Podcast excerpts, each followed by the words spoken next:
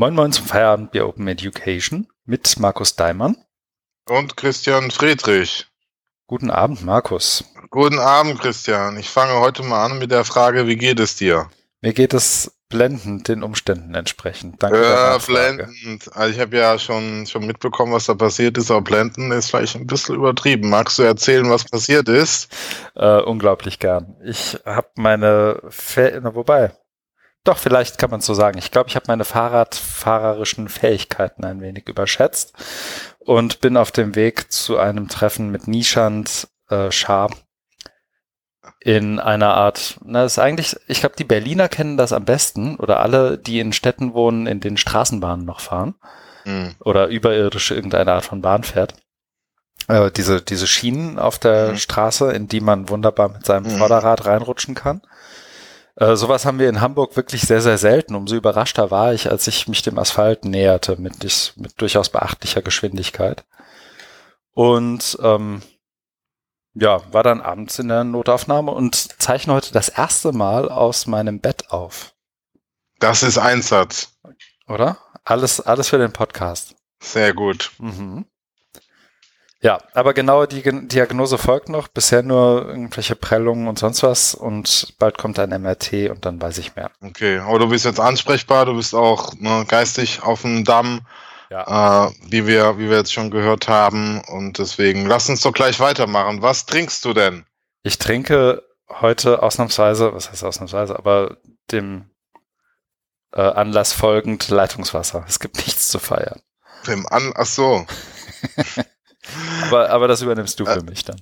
Genau, ich werde die Fahne des Podcast-Mottos Feierabendbier hochhalten, indem ich ein Bayreuther Helles trinke. Sehr gut, lass es dir schmecken. Das tue ich. Dir geht's aber auch gut, hoffe ich. Ja, mir geht's auch gut. Sehr gut. Dann sind wir ja eigentlich schon. Wollen wir noch einmal, wir machen das jetzt zumindest mal alternierend, dass wir vielleicht kurz erklären, worum es geht und was wir hier tun. Willst du oder soll ich? Äh, den Podcast. Ich ja. kann, also wir, Christian Friedrich und meine Wenigkeit Markus Daimann, äh, treffen uns in regelmäßigen Abständen äh, per Skype. Also wir sitzen äh, einmal in Lübeck und einmal in Hamburg und tauschen uns aus zu aktuellen Themen aus dem Kontext Open Education oder auch digitale Bildung. Das sind ja auch so Buzzwords, Schlagworte und da wird viel drüber geredet und veröffentlicht und produziert und das schauen wir uns an und besprechen das mit ähm, anhand von Artikeln, die wir, die wir lesen und die wir hier dann vorstellen, die wir dann auch mal verlinken, so dass die interessierten Hörerinnen und Hörer das dann auch selber nachlesen können und äh, sich ja eine Meinung bilden können zu allem, was wir sagen, laden wir natürlich auch immer äh, gerne zu Kommentaren ein über unsere Kommentarfunktion vom Podcast oder vom Blog oder über Twitter oder über sonstige Kommunikationskanäle, die ihr mögt. So ist es. Ja, und drumherum haben wir also um diese Leseliste, dann lassen wir Revue passieren, was wir gemacht haben äh, und am Ende dann nochmal einen Ausblick, was wir tun werden. Genau. Sehr gut. Das, man merkt, du bist so langsam. Ja, nach über einem Jahr kann man das auch mal, kann man das auch mal der Fall sein, ne? Genau. Also, in, in, Episode 42 kann das langsam mal sitzen, ne? Das klingt ja so, jetzt bist du auch langsam groß hier, Bub, ne? Ja. So wie, wie bei Badesalz. Nein, du weißt doch, dass ich das so nicht ja, ja, ich, ja. ich schaue zu dir auf. Am 6. Oh. November 2017 um 19 Uhr gebe ich das zu. Ah. Habe ich die Chronistenpflicht auch noch gleich erledigt. Stellt sich mir die Frage, ob du Feedback bekommen hast. Ich habe vorhin angestrengt nachgedacht, aber ähm, doch, warte mal, jetzt fällt mir doch was ein, weil ich mhm. muss überlegen, was ich, ob ich beim letzten Mal schon erzählt habe, dass ich zu Gast beim Kolloq von Gabi Reimann war. Hat mir, glaube ich, noch nicht, oder? Ich glaube, du warst auf dem Weg, also es war am nächsten Tag sollte das sein. Ja, ich, ja. Warte, ich guck mal in den Kalender. Das war am Freitag, ne? Richtig. Am Donnerstag haben wir aufgezeichnet. Ja. Dann habe ich doch Feedback bekommen, nämlich, ich glaube, von was Miriam, Miriam Brettschneider und oder noch eine andere Kollegin, den Namen ich leider vergessen habe. Also es war ein Teilnehmer. Was Anna vielleicht? Ja, Genau, die, ja, und die, die, die hören das und ja, äh, ja, hat mich gefreut. Also es war im, im wo ich dann auch gleich erzähle, was, was ich gemacht habe, da waren die dabei bei dem Kolloquium. Und da, und da sind wir irgendwie auf das Thema gekommen. Cool. Ja, viele ja. Grüße solltet ihr uns heute wieder zuhören. Ich überlege noch, irgendjemandem ist, also ich habe dazu noch mit einem äh, guten Freund, der sich das letzte Mal beschwert hat, als er hörte, dass er nur als guter Freund hier von mir ange Aha, was ist er denn? Er ist ein guter Freund namens Christian Happ. Er hat sich beschwert, so. dass er es nicht mit Echtnamen in, auf die Tonspur Ach so. Mhm. Also ich dachte, er will jetzt, dass du sagst, ein sehr guter Freund oder mein Nein, bester Freund ist, oder er ist wie ein Bruder zu mir. Diese Art von Wertung kann ich wirklich, die kann ich nun wirklich nicht in, in MP3-Format zum Download anbieten.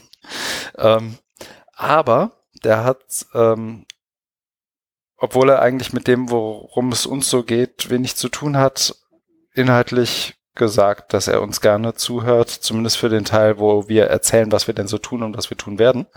Mhm. Ähm, einfach nur, weil es ihm die Pflicht abnimmt, mich regelmäßig anzurufen. Outgesourced. Ja. Genau. Und ähm, ich überlege gerade, irgendjemand hat das, ich glaube, das war Timo van Treek, ne? der nämlich gefunden hat, dass man auf unserer Webseite auch, ich glaube, hoffe, relativ gut nach Episoden auch suchen kann. Ja. Und dass das natürlich bei uns heißt, ein bestimmtes Bier suchen. Ja, stimmt. Das ist äh, gut. Ich habe mir das dann auch nochmal angeguckt und das ist gut. Ähm, es, ist sichtbar, findbar. Ja, genau. Diese Find Suchmöglichkeit. Genau. Vielleicht ist die Benennung, Benennung der verschiedenen Gadgets einer Bierlaune entsprungen. Das ist durchaus möglich. So, aber genug billige Witze. Ich setze eine Marke. Was uns gleich dazu bringt, zu erzählen, was wir so gemacht haben. Und da würde ich vorschlagen, dass du anfängst, oder? Ja. ja. Ich war, ähm, dann ist es jetzt schon über eine Woche her, nicht desto weniger erzählenswert. Ich war bei Gavi Reimann an der Uni Hamburg in ihrem äh, Kolloquium, was offiziell Diskurswerkstatt heißt. Dazu habe ich auch schon einen Blogpost geschrieben, um das, um das Ganze auch nochmal ähm, zu dokumentieren. Äh, das war ein kleiner Rahmen, es waren, glaube ich, elf Leute da aus ähm, von, von Gabi, äh, die Mitarbeiterinnen und Interessierte, also sehr hochschulöffentlich, ähm, sonstige Interessierte, äh, und es war sehr gut. Äh, wir haben drei Stunden lang über Bildung und Digitalisierung gesprochen. Äh, also ich habe, also ich war ja Gast und ich sollte dann eben auch so mein, mein Thema da so ein bisschen einbringen, aber wir haben das so geflippt, indem wir meine Antrittsvorlesung genommen haben und die, deren Kenntnis freundlich formuliert halt eben vorausgesetzt haben. Also da gibt's ja eben Video und Manuskript mhm. und das hat sie dann in der Ankündigung zum Kolloquium eben da auch reinge reingeschrieben, also verlinkt und ja, die Leute waren auch einigermaßen vorbereitet, aber es ist, ist es ging also, weil es ja so breit ist und ich habe da halt verschiedene, in meinem, in meinem Vortrag eben verschiedene Punkte aufgemacht, aber es geht dann auch darum, dass du weil es ja eben eine Diskurswerkstatt ist, dass du eben die Leute ähm, auch mit einbringst und, und denen ihre Themen mit aufnehmen kannst. Also es ist ja nicht wie, wie jetzt, dass man irgendwie so ein Buch bespricht oder, ne, oder, oder so, so, so prüfungsmäßig. Und mhm. das hat ganz gut funktioniert, weil Gabi hat dann eben, nachdem ich dann nochmal so einen kleinen Input gegeben habe, hat die dann gefragt, ja, was möchtet ihr denn jetzt versprechen? Und das haben wir so äh, gesammelt, äh, ganz oldschool auf dem Flipchart und haben dann so die Themen bearbeitet. Und sie hat es auch ganz gut ähm, weiter protokolliert, also dann auch aufgemalt und aufgeschrieben. Und da sind wir eigentlich ganz gut vorangekommen, auch durch die, durch die Themen. Also ja, dann, ja, das auch gut moderiert, dann gemeint, ja, ich möchte jetzt zum Ende auch nochmal auf das und jenes Thema kommen, aber da haben wir eigentlich doch äh, viel, wenn nicht alles, was, was so die Wünsche waren, ne? das, das muss ja immer sehen, dass wir haben nur drei Stunden Zeit, dann kannst du natürlich nicht über alles und in aller ewigen Breite und Tiefe reden, sondern das, das, was die Teilnehmer einbringen wollten, da ganz gut verhandelt gehabt. Mhm. Fand ich. Ne? Wir haben ja nur einmal eine äh, Notdurft-Pinkelpause gemacht. Äh, ich habe mich dann immer so rausgeschlichen und dann bin ich wiedergekommen und gesagt, ja, jetzt haben wir eh eine allgemeine Pause gemacht und sonst ging das eben drei Stunden durch. Ne? Und das, aber es war sehr kurzweilig. Ne? Und es wurde auch permanent eben geredet. Also es war nicht irgendwie so das Schweigen im Walde mal, sondern es war schon sehr lebhaft und engagiert. Ja. Und dann haben wir, dann haben wir eben gesagt, ja, wie könnte es weitergehen? Und das erste, was man, was man äh, einfach machen kann, ist eben, der dann gefragt, ja, wer hat einen Blog? Da haben sich glaube ich nur drei Leute gemeldet oder so. Und äh, von denen, oder da war ich einer und Gabi auch und, mhm. und, und, noch einer und äh, wir haben jetzt, und jeder hat dann gleich auch was geschrieben. Also Gabi war da auch sehr schnell, die hat am Samstag schon was geschrieben, ich dann am Sonntag und ja, es sind halt so nochmal so ein paar Beiträge entstanden und mh, mm, das fand ich auch einen schönen Abschluss jetzt für dieses, für dieses konkrete Event, nämlich für das äh, Kolloquium. Und da kann man ja gucken, wie es weitergeht. Mhm. Ja.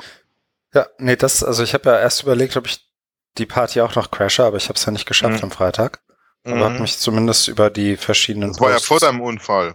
Das war genau da. Ich wäre mit dem Fahrrad gekommen. Aber oh. Vielleicht wäre alles anders gewesen. ähm, ja. Nee, aber das äh, war zumindest hilfreich auch für jemanden, der, wie soll ich sagen, nicht dabei war. Ja. Große Hilfe. Ja, cool. Ja, es ist einfach nur mal gezeigt, das ist ja, was ich jetzt schon öfter gemacht habe in den letzten Monaten, einfach über die Dinge reden in verschiedenen Konstellationen, mit verschiedenen Leuten, dass da immer ein Bedarf ist. Ne? Und, und äh, mir sind da auch äh, einige Dinge nochmal klar geworden, aufgegangen. Das war, war schon, war wirklich schon sehr gut. Ja, cool. Ja. Äh, dann äh, war ich jetzt am Wochenende bei einer Fachtagung, also was ganz anderes, obwohl es thematisch sehr ähnlich war, äh, nämlich bei der Deutschen Gesellschaft für Erziehungswissenschaft, der ich ja auch so angehöre. Die haben eine Tagung gemacht zum Thema Universität 4.0 in Berlin. Und äh, da bin ich aus mehreren Gründen hin. Also einmal, weil ich äh, einen Vortrag eingereicht habe, der dann auch angenommen wurde. Und zum anderen, weil ich mich da mal wieder blicken lassen wollte. Und drittens auch, weil ich dann sehen wollte, wie die über Digitalisierung äh, sprechen. Äh, darüber habe ich jetzt auch schon äh, geschrieben, auch im äh, Blogpost. Es gibt auch von Christopher Könitz und von Gabi Reimann gibt es auch schon wieder Beiträge. Die habe ich jetzt hier auch verlinkt. Kann man auch mal nachlesen. Also Grundtenor ist, es war eher enttäuschend, was das Thema Umgang mit Digitalisierung betrifft. Also von der, von der Gesellschaft, so als akademischer Verband, der sehr naheliegend ähm, sich mit dem Thema eigentlich beschäftigen müsste, weil Bildung, davon ist ja oft die Rede und Bildungswissenschaft ist dann eher so das ne, systematisch äh, Betrachten von den, von den ähm, von Bildungsprozessen, auch Bildungstheorie ne, oder empirische Bildungsforschung und über Schule, Hochschule, Weiterbildung. Und die Tagung war ja insgesamt auch ähm, offen. Das heißt, für alle möglichen Erziehungswissenschaftlerinnen und Erziehungswissenschaftler war auch keine spezifisch medienpädagogische Tagung, wie Sie am Anfang gesagt haben, sondern sollte verschiedene Diskurse der Erziehungswissenschaft beleuchten oder einbringen, was ich aber so überhaupt nicht gesehen habe. Das war reine, reines Lippenbekenntnis oder irgendwie oder reine Feigenblatt irgendwie. Äh, weil, also man hat ganz deutlich gemerkt, die Gesellschaft oder der Vorstand, die haben überhaupt keine Position dazu. Die haben bei der Eröffnung, die auch nur 15 Minuten ging, nur gesagt, wie die Bundesregierung 4.0 definiert und das einfach so mhm. lieblos abgelesen auch noch und das also so, so ein bisschen reingegeben. Aber allein da, also da, da hätte ich halt schon äh, erwartet, dass man da eine Kontextualisierung gibt. Für uns als Gesellschaft bedeutet das jetzt und so weiter und so weiter. Haben sie überhaupt nicht gemacht, sondern es ging dann gleich in die, in die Vorträge. Es war auch unglücklich, weil die hatten dann vier parallele Tracks, haben aber erst um 16 Uhr angefangen, gab nur eine, einen Slot von 16 bis 17.30 und da hätte man auch mhm. zwei Stunden früher anfangen können und hätte dann zwei parallele Sessions gehabt. So konnte ich eben leider nur einen, einen Track erleben, in dem ich dann selber war. Und dann man durfte auch nicht wechseln und man sollte nicht wechseln.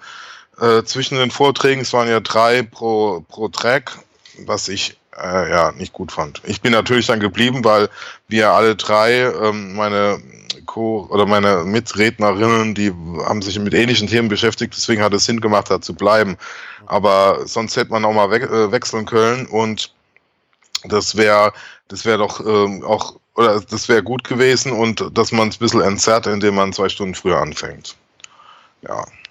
Dann hat mich gestört, dass sie bei der, bei, also sie haben dann ein sogenanntes Streitgespräch gemacht mit Gabi Reimann und Ja, Roland das habe Reuss. ich gesehen. Und warum man Roland Reuss einlädt, habe ich auch nicht verstanden, der eben sich da hervortut seit Jahren in seiner massiven und sehr ja, krude vorgetragenen Gegnerschaft von offenem Publizieren, Open Access. Also es war, ja, es war einfach. Von einer sehr destruktiven, also Ja, nicht mal, also nicht mal, dass er, dass man irgendwie gut mit ihm diskutieren könnte, oder? Also, Mhm. Überhaupt nicht. Also Ja. der, der, hat, der hat die, der hat das Podium gehijackt für mhm. seine, für seine Thesen. Mehr ist es nicht. Der kann auch nichts anderes. Der kann, der kann, der kann nur dieses eine Thema. Ne? Gabi hat's ja, also es war Gabi Reimann und er. ja, Sie hat versucht, dann auch nochmal so ein bisschen auf eine andere Spur, aber no chance. Der Moderator hat's auch nicht hingekriegt, also er hat es dann so laufen lassen Mhm. und hat dann dabei, also hat dann Reus eher unterstützt, indem er dann nochmal nachgefragt hat. Ne? Mhm. Also hat er es dann auch nicht so ähm, entschlüsselt oder hat er gesagt, hier, was wir hier reden, ist eigentlich, geht am Thema vorbei. Ne? Da Was ja spannend ist, weil, also sorry, dass ich so, so rein, Nee. ich habe ja nur Ja. die, ich habe es ja nur bei Twitter gesehen letztendlich, ne? Und sozusagen und, und ein, zwei von von den Posts, die du ja auch hier verlinkt hast, gelesen. Und auch, wie soll ich sagen, Gabi Reinmanns relativ, ich meine, sie hat ja eh schon einen sehr, wie soll ich sagen, nüchternen Stil, wenn sie so, Mhm. so Sachen beschreibt. Ja. Ähm, aber das war schon, das war schon fast bezeichnend nüchtern, die, die Podiumsdiskussion eigentlich abzutun im Sinne von, ich mag das ja eigentlich eh nicht. Und Ja. dass es nicht klappt, hat die Diskussion gerade mit dem Clown am ehesten gezeigt. Ja. Ne? Also, sie hat nicht Clown gesagt, das äh, Ja. lese ich so in, ja. lese ich Ja, da so sie, rein. hatte, sie hatte irgendwann auch keine Lust mehr. Das hat man auch gemerkt. Die war genervt mit Recht, weil was soll das? Ne? Da hätte man also hätte man, Mhm. also es, äh, hätte man sich das, Schauspiel auch sparen können Ja. und vielleicht mal eine offene Diskussion führen können. Was bedeutet Digitalisierung für die Bildungswissenschaft, für die Gesellschaft? Wie gehen wir damit um und so weiter? Also partizipativere Form als dieses Konsum-Ding von, von ich, wir müssen uns jetzt hinsetzen und eine Podiumsdiskussion Ja, anhören auch und dürfen nur in den letzten zehn Minuten Fragen stellen. Oder auch mal andersrum, ne? Also ich weiß gar nicht, ob das von dir kam. Ähm, irgendwo habe ich es aufgeschnappt oder auch mal andersrum fragen, was bedeutet denn jetzt Bildungswissenschaft für Ja. Digitalisierung? Ja. Ne? Kam das von dir? Ich bin mir echt Ja, gar ja. nicht sicher. Aber Ja, so diese Frage einfach mal umzudrehen und zu sagen, Mhm. was können wir denn jetzt tun? Also wie, wie wollen wir das denn jetzt formen und regeln? Ja, ja, das, das kam äh, in der Podiumsdiskussion und ich habe es dann nochmal aufgeschnappt und Hm. aufgeschrieben. Ja, ja, ist wirklich ein, ein wichtiger Punkt.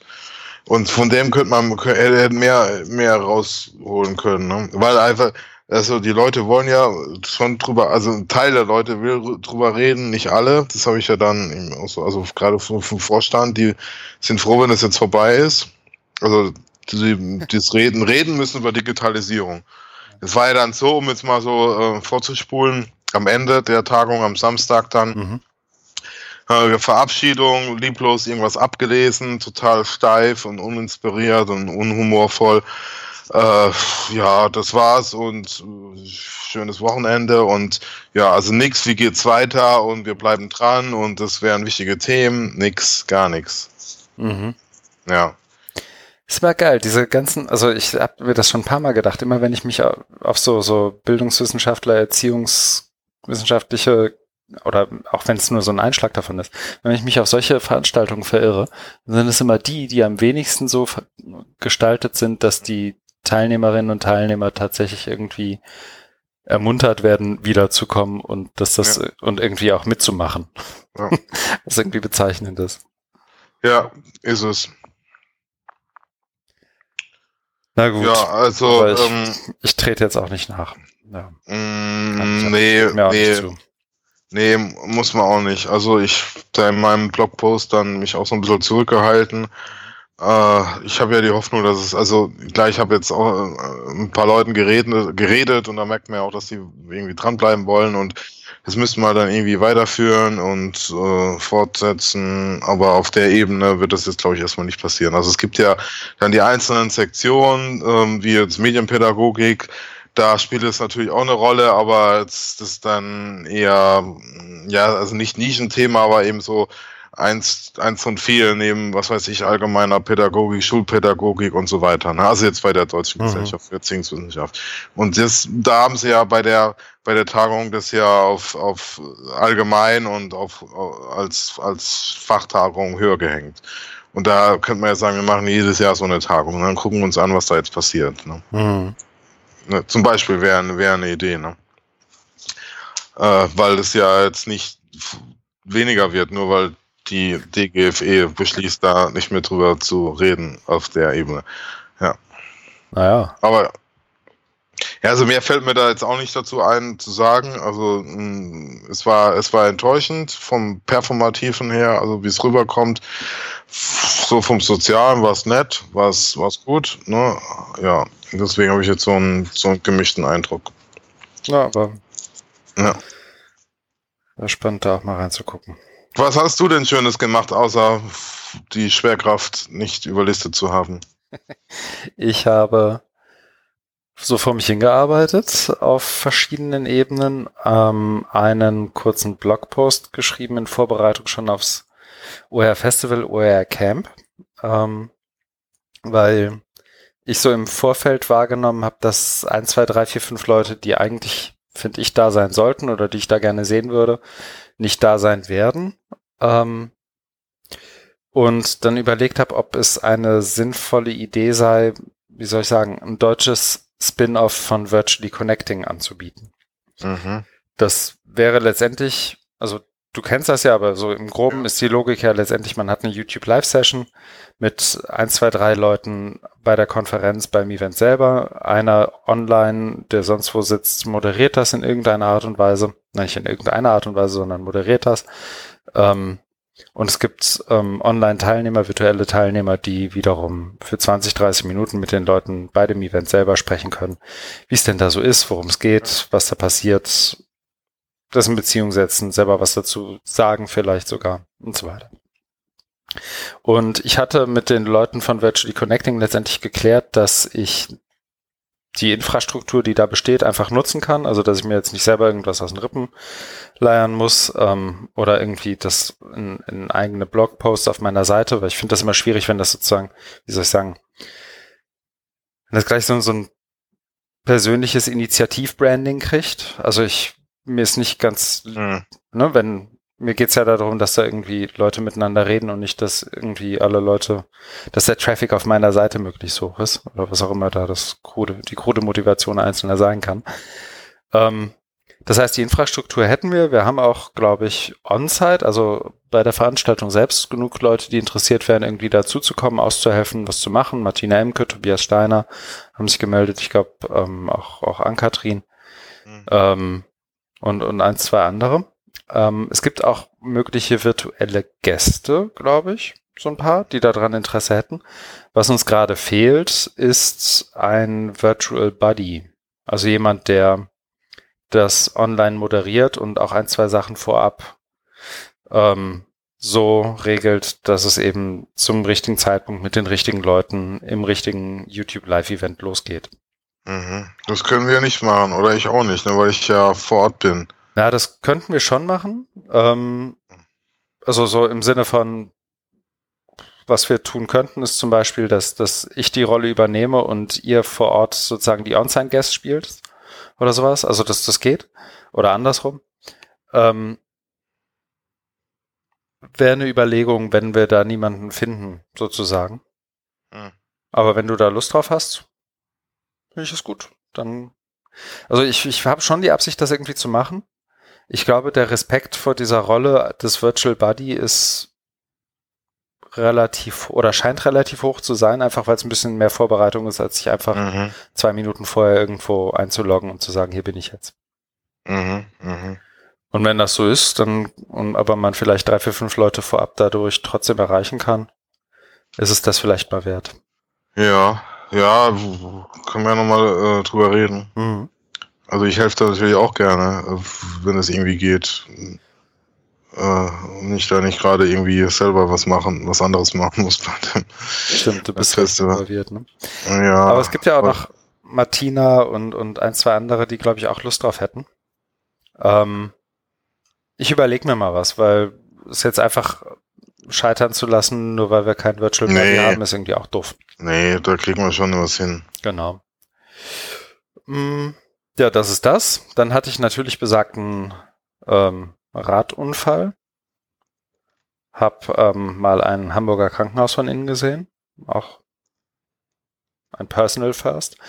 Und war aber vorher noch ähm, bei der Einweihung der neuen Büros von WeBuild City. Das ist, glaube ich, für jeden interessant, deswegen auch der Link in den Show Notes. Was die machen, ist, glaube ich, für jeden interessant, der sich irgendwie mit ähm, offenen Daten und offener digitaler Stadt irgendwie beschäftigt. Oder da irgendwie alles von Feinstaubsensoren Sensoren bis zu offene Kulturdaten und so weiter. Das kann man, was die machen, ist eigentlich ganz spannend und interessant, deswegen ähm, gerne mal anschauen. Da gibt es bestimmt auch Sachen mit, wie wird Jöran sagen? Ich glaube mit Bildungsbezug, ne? Ja, deswegen da der Link. Das ist so ungefähr das, was ich außer der Reihe des Normalen gemacht habe. Gut. Mhm. Setze ich mal eine Marke, ne? Ja, mach mal. Dann fangen wir doch mal an, was wir gelesen haben. Ja. Der erste Artikel ist äh, aus der Zeit Genau. ah, und hat keinen expliziten Bildungsbezug, sondern es geht ähm, um das Thema, wie, wie geht man mit Menschen um, die eine andere, Me ja, wie, nee, die eine andere Meinung haben, aber konkret geht es ja um AfD, Rechtspopulismus. Und du hast den aber reingebracht, weil ähm, der so ein bisschen Sinnbild oder, Sinn- oder ein Beispiel von diesem, von diesem konkreten Fall, äh, den wir ja auch gleich vorstellen werden, zeigt oder, oder äh, zeigt, wie das, also man kann verallgemeinern, dass es in anderen Kontexten ähnliche Probleme gibt, nämlich im Bildungskontext.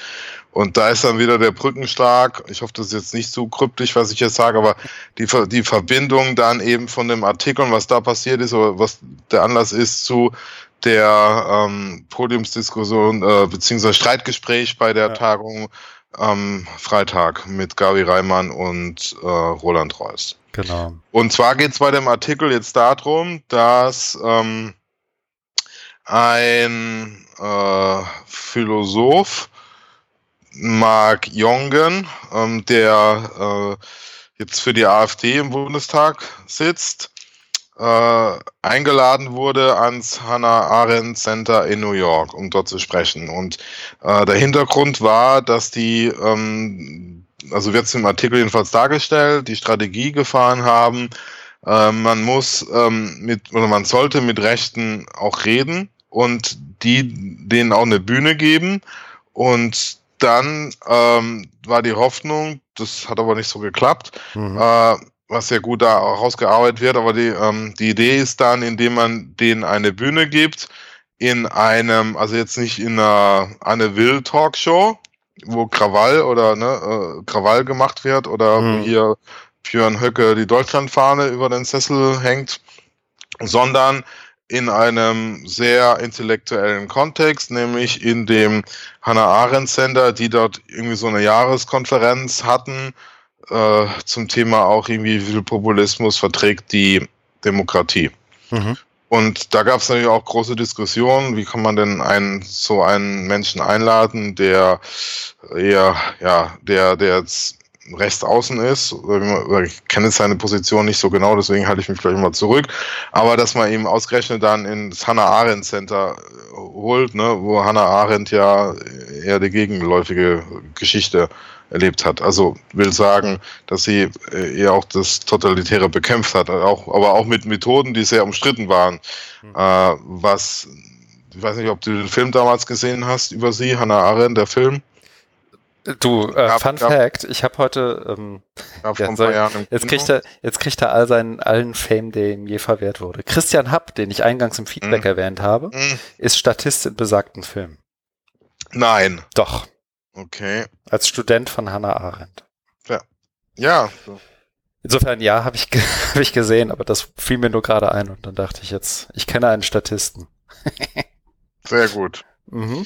Okay, ähm, zurück zum Artikel. Also es gab dann eben die, die Rede von Mark Jongen auf der äh, New Yorker Tagung und Äh, als Reaktion darauf gab es dann so einen offenen Brief von vielen sehr renommierten Wissenschaftlerinnen und Wissenschaftlern wie Judith Butler oder Axel Honneth ne, aus, aus Frankfurt vom berühmten äh, Institut für Sozialforschung, wo früher eben auch Horkheimer und Adorno waren.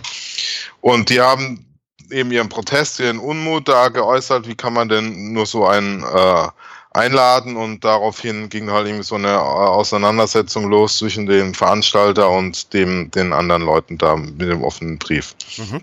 Und was der Artikel sehr schön macht, finde ich, dann herauszuarbeiten, dass es eben zwei Ebenen gibt, die man unterscheiden muss, wenn es eben um das Thema, wie geht man mit Populismus um, äh, da sind. Also die eine Ebene ist dann ähm, das Politische, äh, wo es darum geht, eben welche Position habe ich und ähm, diese äh, Argumente dann, äh, jetzt muss ich gucken, das selber auseinander. Also es geht darum, es gibt die Ebene, der Inszenierung. Vielleicht fange ich nochmal so an. Also die Ebene der Inszenierung, ähm, was äh, rechtsgerichtete Menschen ja oft sehr gut bedienen können. Das hat man ja auch im Fernsehen erlebt, wenn AfD-Leute dann da gezielt, ne, also sie Eklat kalkulierten Eklat und, und, und dann da aufstehen. Und da, genau, da war ja dann die Idee dieses ähm, Veranstalters in New York, man, man lässt die blamieren, indem man, indem man denen eben kluge Fragen stellt, die federn sich in Widersprüche, man führt die vor, die machen sich lächerlich.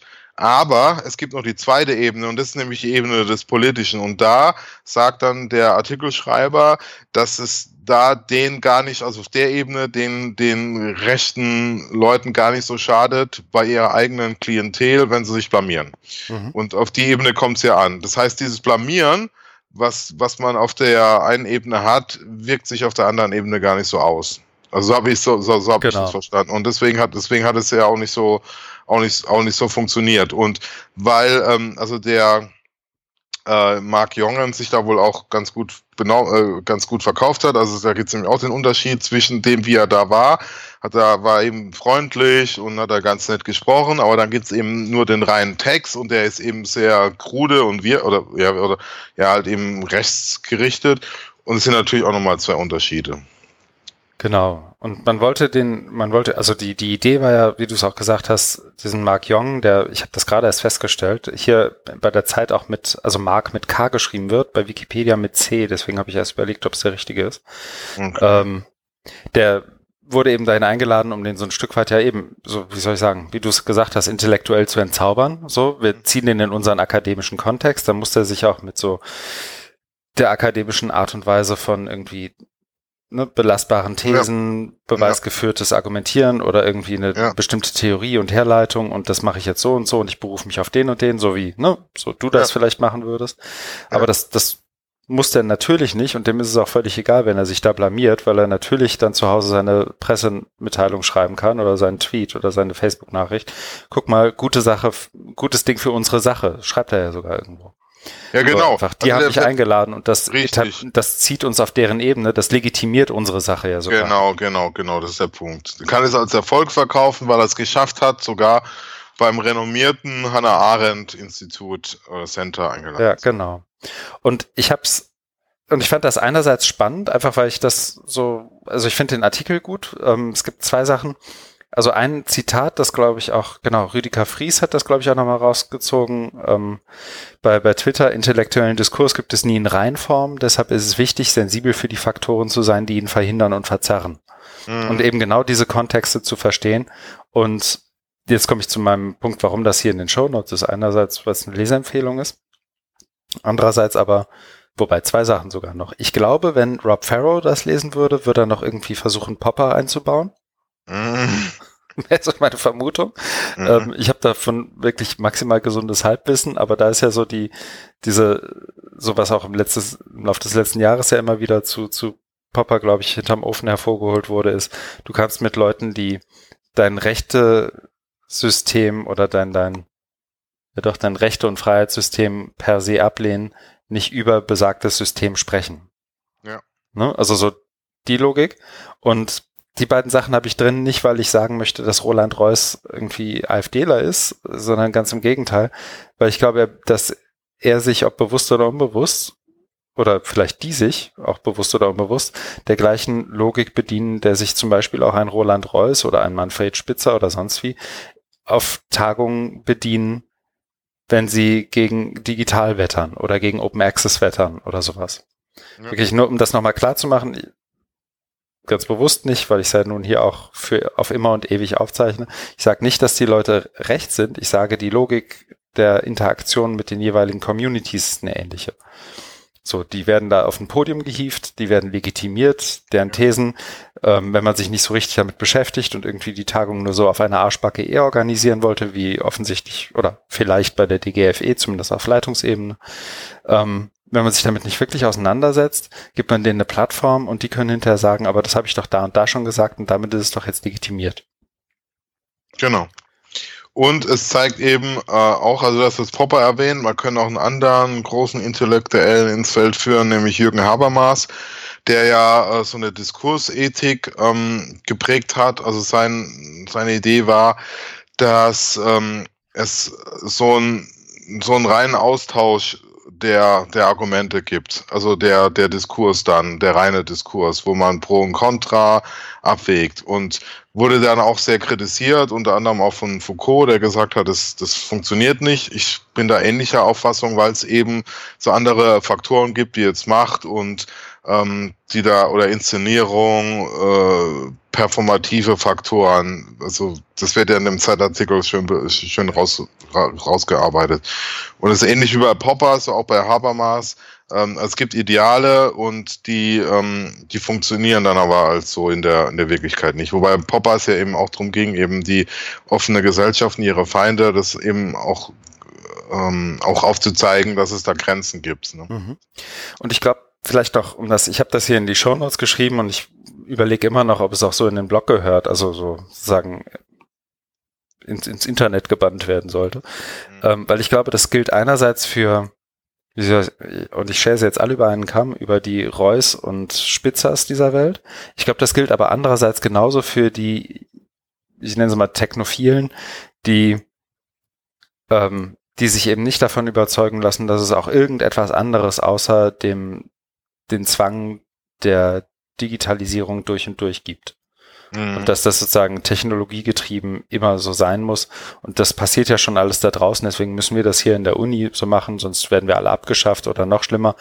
Wir schaffen uns am besten selber ab, weil Digitalisierung. Also ich glaube, auch mit denen kannst du wiederum nicht reden, weil die dann ja hinterher auch drauf zeigen und sagen, guck, haben wir euch doch gesagt, bei, ihr habt uns ja legitimiert und also ich glaube, die, die ja. Logik der Argumentation das oder geht die, natürlich für, für beides Dynamik ein. ist eine ähnliche. Für, für Linke wie Rechte, für mhm. Technophole, ja. Phobe und Technophile. Ja, genau. Ja. Und die Frage ist, ne, was macht man dann? Ähm, geht man dann jetzt nur zu den Gemäßigten und lässt die Radikalen weg? Mhm. Oder versucht man es doch nochmal? Ich glaube, und ich muss mich da, also ich meine, meine persönliche Taktik dabei ist, ich rede mit denen wirklich ungern. Einfach weil es mich Zeit kostet und ich die eh nicht überzeuge. Ich glaube, das ist auch nicht die, die Zielgruppe. Ich hatte es in einem, kommen wir vielleicht gleich beim Blödsinn der Woche noch zu. Ähm, äh, ich hatte die Diskussion erst gestern, glaube ich, ja, am Sonntag, ähm, mit, mit ein paar anderen Leuten im Virtually Connecting Slack ich glaube, diejenigen, die in ihrer jeweiligen Position sind, die überzeugst ja eh von nichts. Also du wirst ja jetzt nicht Roland Reus irgendwie bekehren und dann findet er, findet er irgendwie Open Access spannend, sondern was es ja, worum es ja geht und was einer wie Reus, glaube ich, besser verstanden hat als so mancher bei der DGFE zumindest, ist, dass es ja diese in, in USA wird man sagen, die Undecideds, also die, die sich noch nicht entschieden haben, gibt. Mhm. Und diese vielleicht 50, 60, 70 Prozent der Leute, um die geht's ja eigentlich. Es geht ja mhm. weder darum, die Technophoben noch die Technophilen irgendwie von irgendwas zu überzeugen, mhm. ähm, sondern es geht höchstens darum, denen zuzuhören und zu gucken, wann haben sie recht und wann nicht. Im Sinne von, was ist meine persönliche Meinung, wann die irgendwie mal was Sinnvolles von sich geben und wann nicht. Und das zu versuchen, in seine eigene, seine eigene Arbeit einzuflechten. Aber mhm. die, mit denen zu reden, die irgendwohin einzuladen, ergibt aus meiner Sicht überhaupt keinen Sinn, weil das nur zu einer Verhärtung von Fronten führt.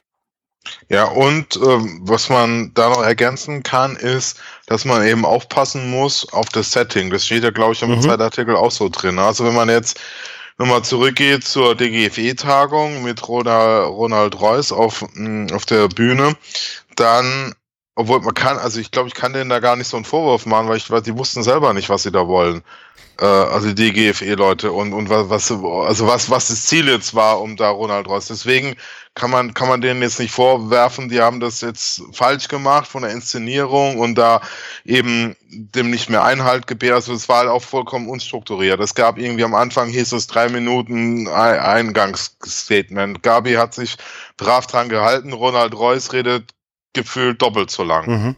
Ne, wo, wo schon losging hier, da hat er das Riesenfass aufgemacht. BMBF und DFG sind ja so riesige Geldwäscheanlagen und da ist vollkommen untransparent, wo die ganzen Milliarden hingehen, Fördergelder und so weiter.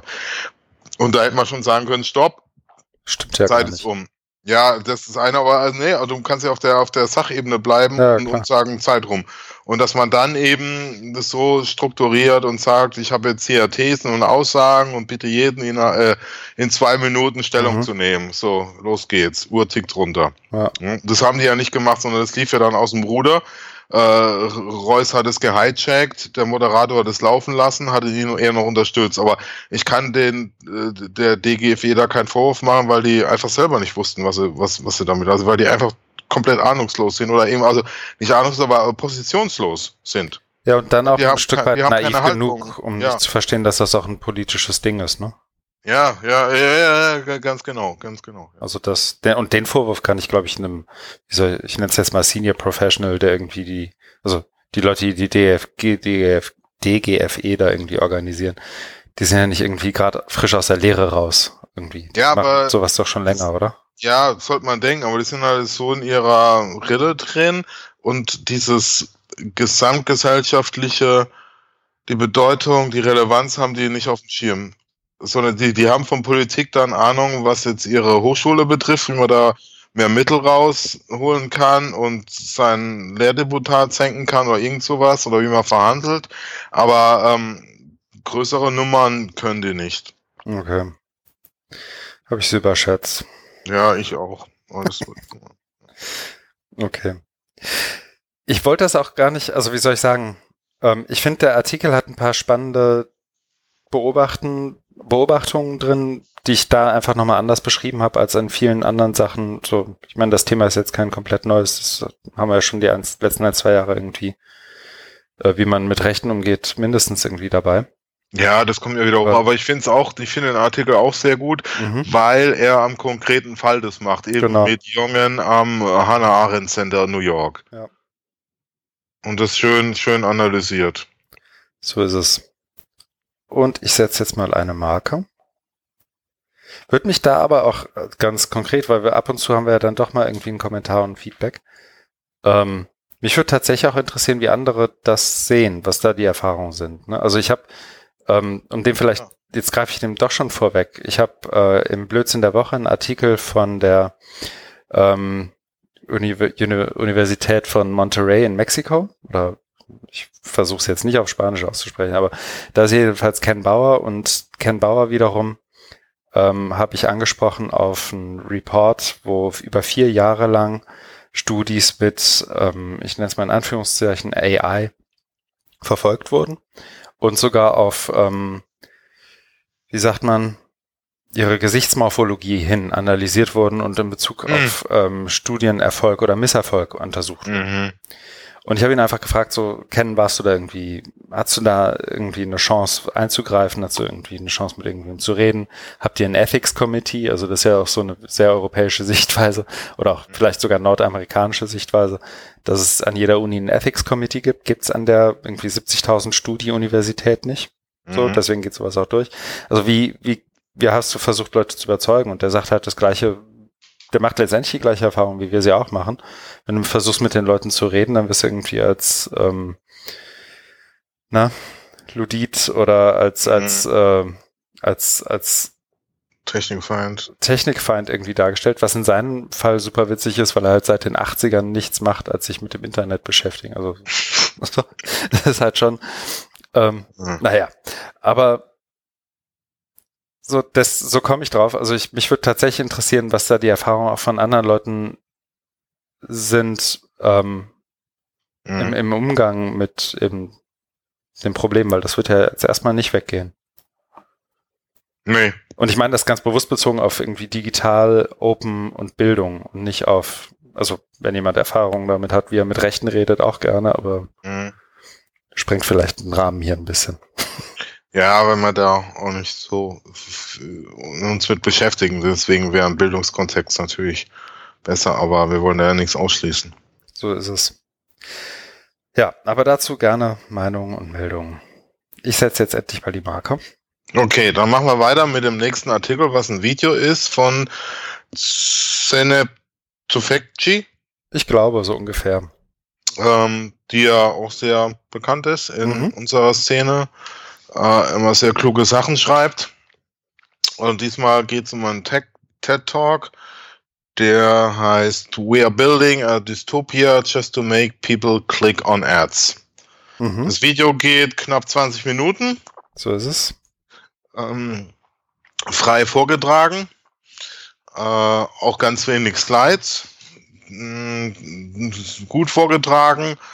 Und ähm, es geht eben um das Thema ähm, ja, Google, äh, wie, äh, oder Google, Amazon, Facebook, äh, wo ähm, ja, Aufmerksamkeitsökonomie beziehungsweise hier Geld verdienen mit, ähm, mit den Ads. Und was und, und was das jetzt für, für, für Auswirkungen hat. Ähm, also ich bringe das einfach mal mitten rein mhm. und also eins, was man da als Erinnerung ist, wo sie dann das eben so aufführt, war, ausführt, ist ja, dass es jetzt ja, dass wir eine neue Stufe erreicht haben.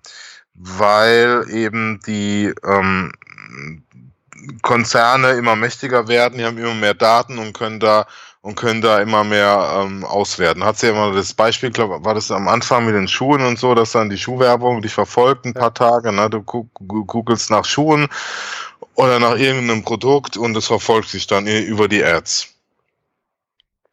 Ah, aber da bleibt man ja nicht stehen, sondern jetzt ist ja dann eben so die nächste Stufe erreicht, wo es darum geht, wie können wir diese Daten ausnutzen und äh, ja, beziehungsweise wie, wie, welche horrenden Datenmengen da überhaupt gesammelt werden. Und dass es dann eben darum geht, die jetzt nun auszuwerten mit künstlicher Intelligenz, Big Data und so weiter. Genau. Und ich glaube, also ich, wie soll ich sagen, ich glaube, da ist in Teilen schon auch Neues dabei, auch für Leute, die sich damit beschäftigen, oder ist es zumindest neu und mhm. besser aufbereitet, als man das so normalerweise kennt. Ähm, ich habe gerade nochmal nachgeguckt, sie hatte jetzt auch dieses Jahr, und ich habe es noch nicht gelesen, aber hab's auf ganz oben auf meiner Liste, Twitter in Teargas, das Buch, mhm. ähm, veröffentlicht, in dem es letztendlich auch um, um so speziell um Twitter eben als, als Plattform und eben diese Logik geht. Und was mir dazu noch einfällt, das habe ich heute erst gehört, deswegen fällt es mir auch jetzt erst ein. Es gibt noch einen aktuellen Podcast den ich ohnehin jedem empfehlen möchte, nämlich Reply All. Mhm. Habe ich, glaube ich, schon mal, ne? Mhm. Und der hat die Episode am 2. November rausgebracht, ist Facebook spying on you. Da geht es um Leute, die tatsächlich fest davon überzeugt sind, dass sie, ähm, dass, dass die Facebook-App und auch der Facebook Messenger ähm, ohne ihre Kontrolle das Mikrofon ihres Smartphones mhm. nutzen, um sie abzuhören. Mhm. Und das, wie soll ich sagen, puppt sich, glaube ich, mehr oder weniger gut überprüfbar dann auch als Quatsch raus. Aber ähm, was es, finde ich, super gut zeigt, ist, wie gut schon diese einzelnen Tracking-Tools und die Verknüpfung von Daten auf Metadatenebene und so weiter, wie gut das schon funktioniert, weil Leute tatsächlich mhm. der Meinung waren, nirgendwo irgendwie auch nur ein Anzeichen gegeben zu haben, dass jetzt das bestimmte Parfüm oder den, das bestimmte Paar Schuhe suchen. Aber Facebook ist schon sozusagen vor ihnen wusste. Genau, äh, weil, also es ist ja, genau, das ist, es sagt ja auch in einem Video, dass ähm, Facebook ganz viele Daten sammelt aber und, und dann auch noch welche dazu kauft. Mhm, genau. Von, von Data Brokern. Mhm. Um eben das Profil, also es geht ja um Profiling, um das eben möglichst umfassend zu machen. Genau, und da, und, da in den USA ja sogar, das ist ja in der EU, so, naja, verboten zumindest, aber da ja dann auch wirklich so, so Kreditkartendaten, Einkommensdaten, im Zweifel sogar, wenn du gewählt hast, also so, da sind ja wirklich, sind ja nochmal Daten auf einer ganz anderen Ebene dabei, als das hier so der Fall wäre. Genau, oder äh, Gesundheitsdaten, mhm. Arbeitnehmerdaten. Äh, ein anderer Punkt, den sie noch macht, der mir jetzt auch noch einfällt, ist diese Manipulation. Also, dass Facebook ja Experimente macht. Und da hat sie so ein paar Beispiele drin mit der Wahlwerbung. Da geht's darum, dass sie, ähm, das hat sie irgendwie untersucht und da gibt's so zwei Varianten. Einmal äh, ist in den USA eine Wahl mhm. und dann steht dann da Election Day, geh, geh, geh wählen. Und dann gibt's das gleiche nochmal, ähm, den gleichen Text, aber das sind eben deine Freunde mit dabei. Ja. Dann heißt es dann eben hier, äh, der und der, die haben auch schon, die haben das. Die waren schon wählen, jetzt geh auch. Die, genau. Und das hat natürlich in, in, in also irgendwie drei oder 400.000 höheren Erfolg. Also wenn ich jetzt irgendwie höre, dass die dann irgendwie auch wählen waren. Und dann hat sie immer gesagt, dass eben die letzte Wahl Präsidentschaftswahl in den USA ja sehr knapp war. Mhm. Und dann kann man sich ja, muss man ja kein Mathematiker sein, um das ausrechnen zu können. Also, dass, dass da Facebook genau in diesen sehr knappen Bereich reinkommt, reinkommen kann mit Manipulation. Das heißt Manipulation im, im Sinne von, also die probieren Dinge aus und haben dann, haben dann in äh, höheren Erfolg und äh, hat natürlich dann auch eben konkrete gesellschaftliche oder politische Relevanz. Mhm. Und das ist natürlich äh, äh, untransparent, ne, welche, welchen Ad du jetzt gerade kriegst oder wie das jetzt gestaltet wird. Das ist ja ein privates Unternehmen, das heißt, sie sind ja nicht irgendwie verpflichtet, das offen zu legen oder diskutieren zu lassen, sondern können das einfach machen. Und ja, das ist natürlich ein Thema, was sehr gefährlich ist, wo Facebook zum Beispiel sicher auch mal rausredet mit dem Argument, wir sind ja kein Medienunternehmen, sondern wir sind eine Plattform. Genau, wir sind ein Tech-Unternehmen oder ja, genau. Aber also das, das und das Spannende daran oder spannend, das, was es ja so schwierig macht, das dann überhaupt zu begreifen, ist ja auch nicht nur, dass das sozusagen, dass es nicht mehr die eine uniforme Information gibt, die mhm. irgendwie alle kriegen. Mhm. Ähm, und dass es eben verschiedene Informationen und Bruchteile von Informationen sind, die alle kriegen, sondern dass es wiederum für andere nicht nachvollziehbar wird, ähm, was der jeweils andere dann wiederum jetzt gerade genau. gesehen hat. Ne? Also diese Post, ja. wie du sie gerade besprochen hast, angesprochen hast, ähm, die ja teilweise auch genutzt wurden, um Leute von der Wahl abzuhalten, im Sinne von, bei euch läuft doch alles, ihr müsst nicht mehr wählen gehen, die Demokraten sind doch schon so weit vorne und so weiter. Ähm, ja, die genau. sind ja, ja werden ja. so eingeblendet, dass sie nur für diejenigen sichtbar sind, die sie, auf die sie dann auch zugeschnitten sind. Also selbst wenn ich wollte, würde ich diese Posts gar nicht sehen. Mhm. Und ähm, die Daten von Facebook zu bekommen, wer das wann wie gesehen hat, ist mehr oder weniger unmöglich. Oder eben so, also ich meine, direkt nach der Wahl war ja noch das Statement, es ist vollkommen unvorstellbar, dass Leute über Facebook beeinflusst wurden. Mhm. Ne? Und jetzt sitzen sie irgendwie, ich glaube letzte Woche war es, sitzen sie irgendwie vor Al Franken und, und allen möglichen anderen Senatoren und genau das Gegenteil wird letztendlich nachgewiesen. Und ich musste eben denken, als du da darüber gesprochen hast, so wie diese Kleinigkeiten verändert werden, dass das ja letztendlich diese, diese klassischen Behavioral Economics Nudges sind und an den Nobelpreis dieses Jahr, der eigentlich kein Nobelpreis ist für, für Wirtschaft, mhm. der, ich weiß nicht, ob du es mitgekriegt hast, an Richard Taylor verliehen wurde. Mhm. Das ist ähm, Daniel Kahnemann, kennst du ja, ne? Ja. Und das ist einer der, der ersten Buddies sozusagen von Kahnemann und Tversky ähm, die sozusagen diese ganze Behavioral Economics Disziplin, wenn man so will, überhaupt erst so, so richtig geschaffen haben. Und der hat den Nobelpreis unter anderem dafür bekommen, dass, ähm, oder un, eben unter anderem für seine Forschung in dem Feld bekommen, oder vor allem für seine Forschung in dem Feld, wo es eben um diese kleinen Nudges geht und diese kleinen, ähm, Tweaks an, an bestimmten Informationen, um Leute eben dazu zu kriegen, bestimmte Handlungen auszuführen. Ich Ja, habe mir nur mal einen, einen Link zu seiner Wikipedia-Bio reingepackt. Ähm, das kommt, glaube ich, noch dazu, was man dann einfach sozusagen, wie soll ich sagen, zu diesem ganzen Thema, warum ist das denn jetzt wichtig und wieso beeinflusst Mhm. das überhaupt Wähler, wieso beeinflusst das Ja. auch? Und ich meine, wir haben es ja jetzt hier drin, weil es ja natürlich auch einen Bildungskontext dazu gibt mit Datensammeln, Personalisierung und all diesen Narrativen, die da so hinterstecken. Ähm, warum, und, und warum das wichtig ist und warum das, warum das dann doch was ausmacht, zeigt, glaube ich, dass der Typ dann eben auch einen Nobelpreis kriegt. ja, und ich kann mich jetzt doch an ihn erinnern. Ja. Ja, wir haben auch das Buch mit, mit Suns, Sunstein, oder? Äh, Nudging. Ja, genau. Ja, Das ist, ja. ich komme nicht Okay, drauf. heißt, das, heißt das einfach nur Nudging? ja, Nudge, Improving Decisions about Health, Wealth and Happiness. ja, das habe ich immer gelesen. Sunstein, Genau, Ja, das ist das. Ja, ja. Das ist schon ein paar Jahre her, aber Ja. das wird immer prominenter. Der berät ja, oder hat Obama auch beraten. Genau. Und ich glaube inzwischen, also ich höre ja dann auch gerne Freakonomics, was ja letztendlich der Podcast zu genau diesen Themen ist. Und ich glaube, erst neulich haben sie ihn interviewt in der Folge.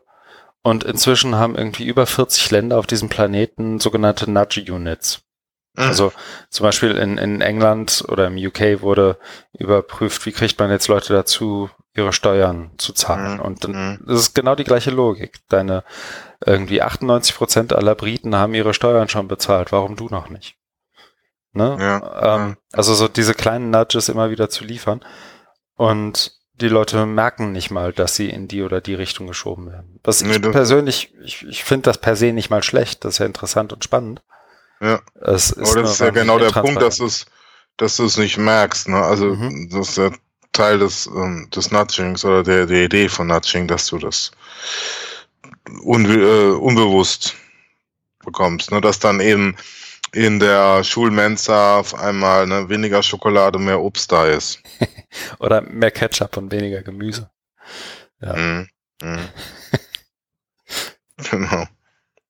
Ich habe die Links dazu jetzt einfach mal in die Show Notes gepackt. Ich glaube, das sind alles jetzt keine großen, wie soll ich sagen, bahnbrechenden News, aber dann haben wir Mhm. zumindest mal so ein paar Links dazu. Mhm. Auch in den Show Notes. Und ich, also der TED Talk, so sind wir ja gestartet, ist, ich, ich bin inzwischen, ich, ich gucke mir TED Talks nur noch an, wenn es mich wirklich interessiert, aber bei dem war es so, dem konnte man, glaube ich, auch gut folgen insgesamt, einfach weil sie es gut gemacht hat, aber weil es auch vom, wie soll ich sagen, vom dramaturgischen Aufbau echt nochmal was anderes war als irgend so ein TEDx-Talk irgendwo in Litauen oder so. Ja, die gucke ich mir auch nicht mehr an. Hab die früher auch öfter geguckt, mittlerweile auch nicht, aber den fand ich jetzt auch gut. Hat eine gute, gute äh, Dramaturgie, Spannungsbogen, bereitet das Thema gut auf. Ja, kann man schauen. Womit ich die Marke setzen würde und wir bei einem bekannten ehemaligen Podcast-Gast sogar landen. Den hatten wir, Ja, ist, hatten wir schon mal einen Blogbeitrag von Jöran bei uns? Wir hatten ihn nur Mm, persönlich, nee, ne? nee. Aber er ist ja unser Podcast mit, wie nennt man das? Familienmitglied, ne? Wir sind ja Eine Familie. Ja, im, im äh, Edufunk-Netzwerk und das haben wir ja, da warst du ja leider nicht dabei, beim Edu-Camp in Hattingen hat man ja da auch so eine Sitzung zum Edufunk-Netzwerk und da ging es ja auch, dass wir uns so als eine Familie begreifen mit gemeinsamen Werten und so weiter. Und Joran ist dann unser, wie nennt man das dann, Herbergsvater oder Der digitale, zumindest der, Der- der- digitale Herbergsvater, glaube ich. die, die Karle Herbergsvater, ja. Ja. Aber Jöran macht ja ganz viel, unter, also nicht nur Podcasts, sondern er schreibt auch kluge Artikel und das ist einer davon. Der heißt, es gibt keinen Raum namens Anywhere, woran E-Learning scheitert. Vom 26. Oktober auf seiner eigenen Webseite jöran.de. Genau. Und darf ich vielleicht nur kurz was einwerfen, weil du das so schön Gerne. Ähm, Ich hatte, ähm, ich habe die Headline gelesen und ich habe wirklich zwei Tage gebraucht, bis ich es lesen wollte, weil ich so geprimed war von dem letzten Artikel, in dem es um Scheitern von E-Learning ging. und ich nicht wieder sowas lesen wollte und mir dann dachte, nee, der Joran schreibt das wahrscheinlich dann doch ein bisschen anders. Und ähm, ja, kann, wie soll ich sagen, deiner Lobhudelei in Sachen Klugheit nur zustimmen. Genau, also Jöran äh, nimmt sich einem weit verbreiteten Mythos an, der da heißt, ähm, E-Learning bedeutet Lernen orts- und Zeit ungebunden oder Learning Anywhere, Anytime. Und ähm, der sagt dann, das funktioniert aber so nicht, weil du ähm, keine Zeit zum Lernen hast. Also er geht natürlich, also das ist vielleicht so eine Kritik oder so ein bisschen Einschränkung, was ich sehe. Er geht ja von einem Menschen aus, der stark durchstrukturiert ist und durchgetagte, vielleicht auch so berufsbegleitendes Studium oder Fernstudium, was ich in Haken ja auch viele Jahre miterlebt habe, da, da, da trifft es zu, ne? dass du dann, dass du dann eben nicht sagen kannst, ich lerne jetzt wann und wo ich will, weil ich gar keine Zeit dafür habe. Und also ich kenne das aus, aus Fernuni-Zeiten so, da habe ich ja auch ähm, Seminare gemacht zu dem Thema, also da ging es so um Motivation und auch Zeitmanagement. Und da haben wir auch immer gesagt, sie müssen, ihr, ihr, müsst euch einfach die, die, die Zeit und den Raum nehmen und suchen. Und das Ähnliche, also genau das, was er hier auch schreibt mit dem, ähm, dass du äh, jetzt abends zu Hause mit Familie noch irgendwas machen willst und deine Kinder oder Frau oder Mann äh, denken, ja, du bist da, du kannst jetzt mit uns spielen oder mit mir reden, aber du lernst. Und dass das ja gar nicht so jetzt eingeführt ist. Und das habe hab ich auch so ganz oft gehört von Seminarteilnehmern, die gesagt haben, das ist ganz schwierig. Ich sage, ja, müsst äh, dann müsst ihr eigentlich so eine, oder es wurde auch immer in so Workshops haben wir das gemacht, da haben die anderen gesagt, ja, ich mache so eine stille Stunde, dass ich sag oder ne, oder zwei stille Stunden, dass ich von dann und dann nicht gestört werden will, wenn ich zu Hause bin oder auch bei der Arbeit, ne? äh, weil eben das das dieses also ich also im Fernstudium wurde es auch wieder so, das, das ist halt nicht die Regel, also das ist nicht die Normalität dass du dich jetzt hinsetzt mit deinen Unterlagen und da lernst, sondern man ist dann eben in einen sozialen Kontext eingebunden und da kennt man dann sich als Familie oder, oder auch Kollegen. Ne? Der ist jetzt da, den kann ich, den kann ich jetzt zu irgendwas fragen und der kann jetzt nicht lernen. Und deswegen ähm, ist es, ist es oft ähm, schwierig und äh, Jöran stellt dir dann die These auf, gerade weil das Lernen jederzeit und an jedem Ort stattfinden könnte, findet es häufig gar nicht statt. Denn die, alle Zeiten sind im Arbeitsalltag schon mit anderen Dingen belegt. Und das ist eine zutreffende Beobachtung. Ich kann deswegen nur bestätigen aus meiner Erfahrung da an der Fernuni. Und dann geht es eben darum, ja, wann lerne ich, ne, abends oder wie es so wie er ausschreibt, oder man muss eben aufs, aufs Wochenende ausweichen. Aber jetzt jenseits von diesem ganz konkreten Zeitmanagement-Techniken ähm, finde ich es wirklich gut, diesen, dass den Punkt, dass es einfach mal hinterfragt und sagt, das, das kann eigentlich so gar nicht stattfinden, weil es so eine, ja, also es blendet, es blendet den, den, den, den sozialen Bezug einfach aus oder den Arbeitsbezug der Leute, ne, die da, die da gar nicht gar nicht die Zeit finden können. Ne? Oder es wird ja dann mhm. oft so äh, auch geschildert, du kannst jetzt dann, was weiß ich, eben ähm, auf dem Weg zur Arbeit, wenn du pendelst, ne, da kannst du da eben in die Unterlagen reingucken. Machen ja auch viele, ne? Du kannst ja, es gibt ja, kannst ja Videos gucken oder Podcasts hören, das ist ja dann auch eine Art, eine Art des Lernens, ne? Genau. Und ich glaube, also ich, ich stimme letztendlich dem, dem allen auch zu im Sinne von, das betrifft vor allem Berufstätige und, und Mütter, Väter, die irgendwie nebenher noch studieren oder nebenher Mütter sind oder Väter sind oder wie auch immer. Ähm, ich glaube, das trifft aber inzwischen jeden. Mhm. Also ich glaube, da hat sich, äh, was heißt ich glaube, ich hab's ja, bin ja selber so nicht die erste Bachelor-Generation, aber schon noch so am Anfang davon. Und ich glaube, so gerade mit dieser Umstellung ähm, Bologna und allem, was dieser, dieser Verschulung von Studium. Ähm, ich glaube, das hat auch so die, den, wie soll ich sagen, den ganz klassischen Studenten, die ganz klassische Studentin trifft das inzwischen genauso. Ne? Also mhm. die hecheln auch mhm. irgendwie von ja. 5CP-Seminar und zu einem Blog-Seminar und wieder zurück und Gruppenarbeit und hier noch eine Präsentation. Und mhm. da habe ich noch ein Seminar, wo irgendwie 13 Studis nacheinander allesamt ein Seminar halten und dann klatschen alle und dann renne ich weiter. Also ich glaube, das geht denen ähnlich, ja. weil die Anwesenheitszeiten auch nach meinem Eindruck zumindest nochmal irgendwie anders sind. Aber ja. Ja. Mir fiel nur ein, ähm, das hängt nur so, so ganz grob, weil, also letztendlich spielt ja viel von dem, was er da sozusagen als Grund, woran E-Learning scheitert, auch so ein Stück weit diese fluiden Arbeitsweisen an. Und mhm. dann fiel mir ein, dass wir ja auch, oder ihr, glaube ich, mhm. weil ich da in Hattingen auch besprochen habe, dass wenn es mal einen cleveren Link gibt zu Podcasts innerhalb der Edufunk-Familie, dass wir den natürlich dann auch setzen wollen. Und ich möchte hiermit hochoffiziell hinweisen auf den oh. uneigentlich Podcast. Okay. Äh, weiß gar nicht, hast du schon reingehört? Es gab ja. Nein. Also der uneigentlich Podcast ist auch einer von Jöran und es geht letztendlich um äh, darum, Dinge digital geregelt zu kriegen, souverän arbeiten und lernen im Angesicht ständig verfügbarer Raum- und Zeitreisen. Mhm. Ähm, so wie Jöran so Dinge dann halt beschreibt. Und es gab irgendwie eine mhm. ganz alte Episode noch, die irgendwie vor zwei, drei Jahren mal aufgezeichnet war mit Felix Schaumburg und Guido Brombach. Mhm. Und jetzt gibt's eine zweite Episode mit, jetzt muss ich kurz nachgucken, Sandra Schön.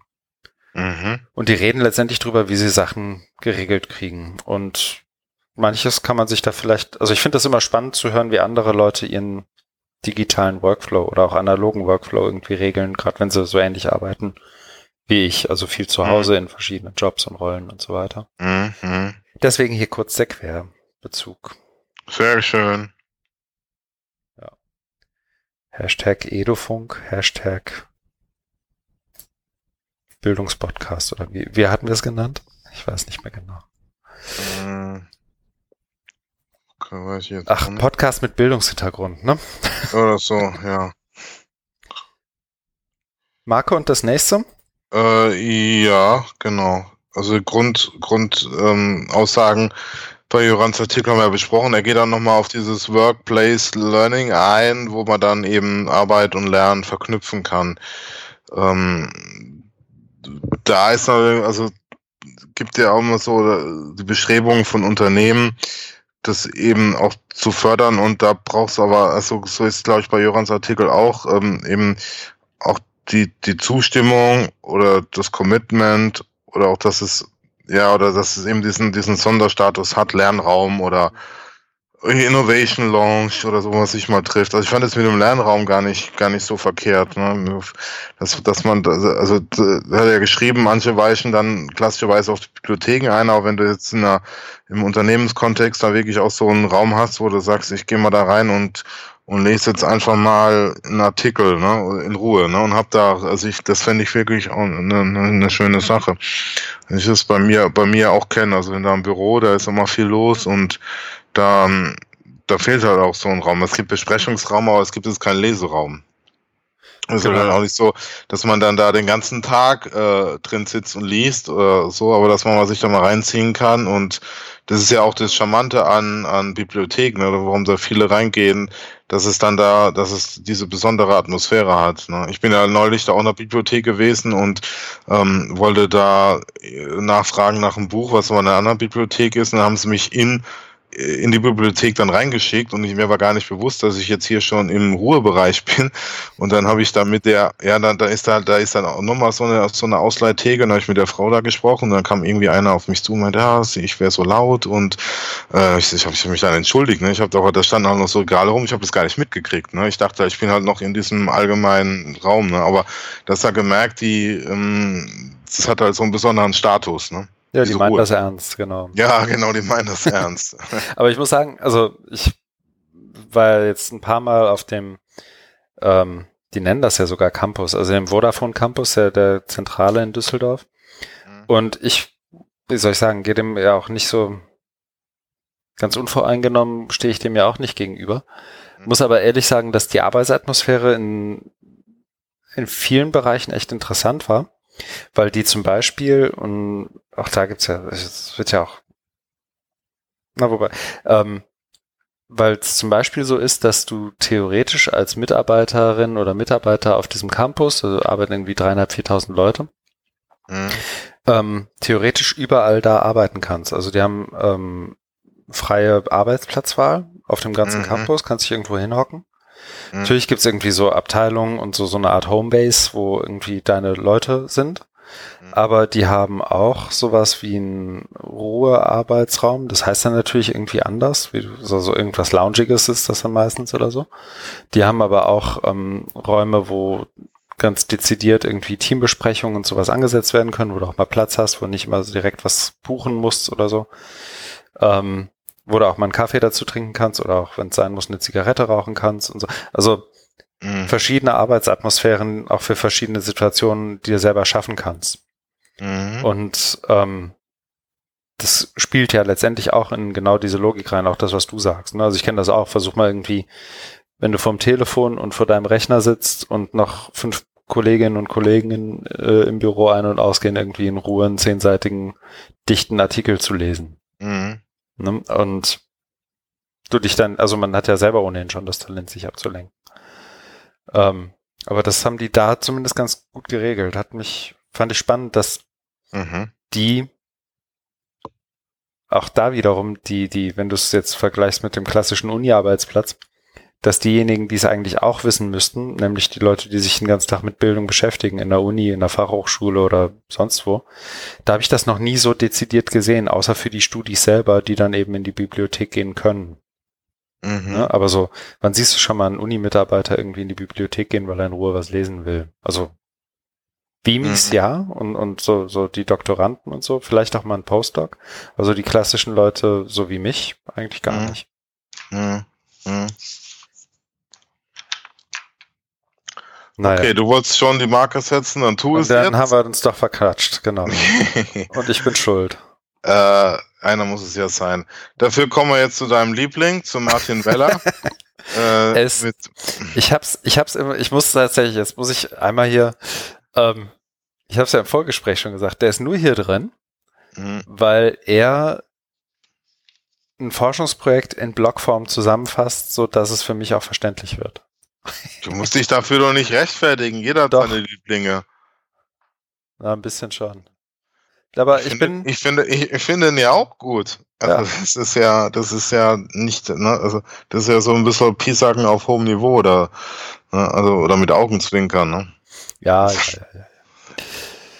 Ich, okay, ja. ich erzähle mal kurz, worum es geht. Ja, genau. ich glaube, in der, in der Substanz ist es auch schon zu tief und zu, zu viel, um da jetzt konkret einzusteigen. Aber ähm, er beschreibt letztendlich ein Projekt, an dem er jetzt länger gearbeitet hat, zusammen mit, jetzt muss ich nachgucken, Katie Jordan, Erwin de Vries und das war's, ne?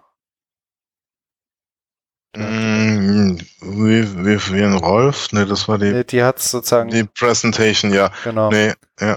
Nee, jedenfalls ist es ein, also der, der Blogpost, in dem er das alles beschreibt, ist vom 3. November und heißt Openness and Education, a Beginner's Guide. Und genau das ist es auch. Und ich hätte mir gewünscht, dass das irgendwie mit, ähm, dass, dass mir das irgendwie vor drei, vier, fünf Jahren mal einer von Latz geknallt hätte und gesagt hätte, hier, guck dir das mal an. Und zwar haben die ähm, verschiedene Werke letztendlich gemappt. Ähm, darauf, wie sie irgendwie mit Open Access Publishing, Open Practices, OER, E-Learning, Distance Education and Open Learning, Open Education in Schools, MOOCs und Social Media, wie die irgendwie miteinander in Bezug stehen.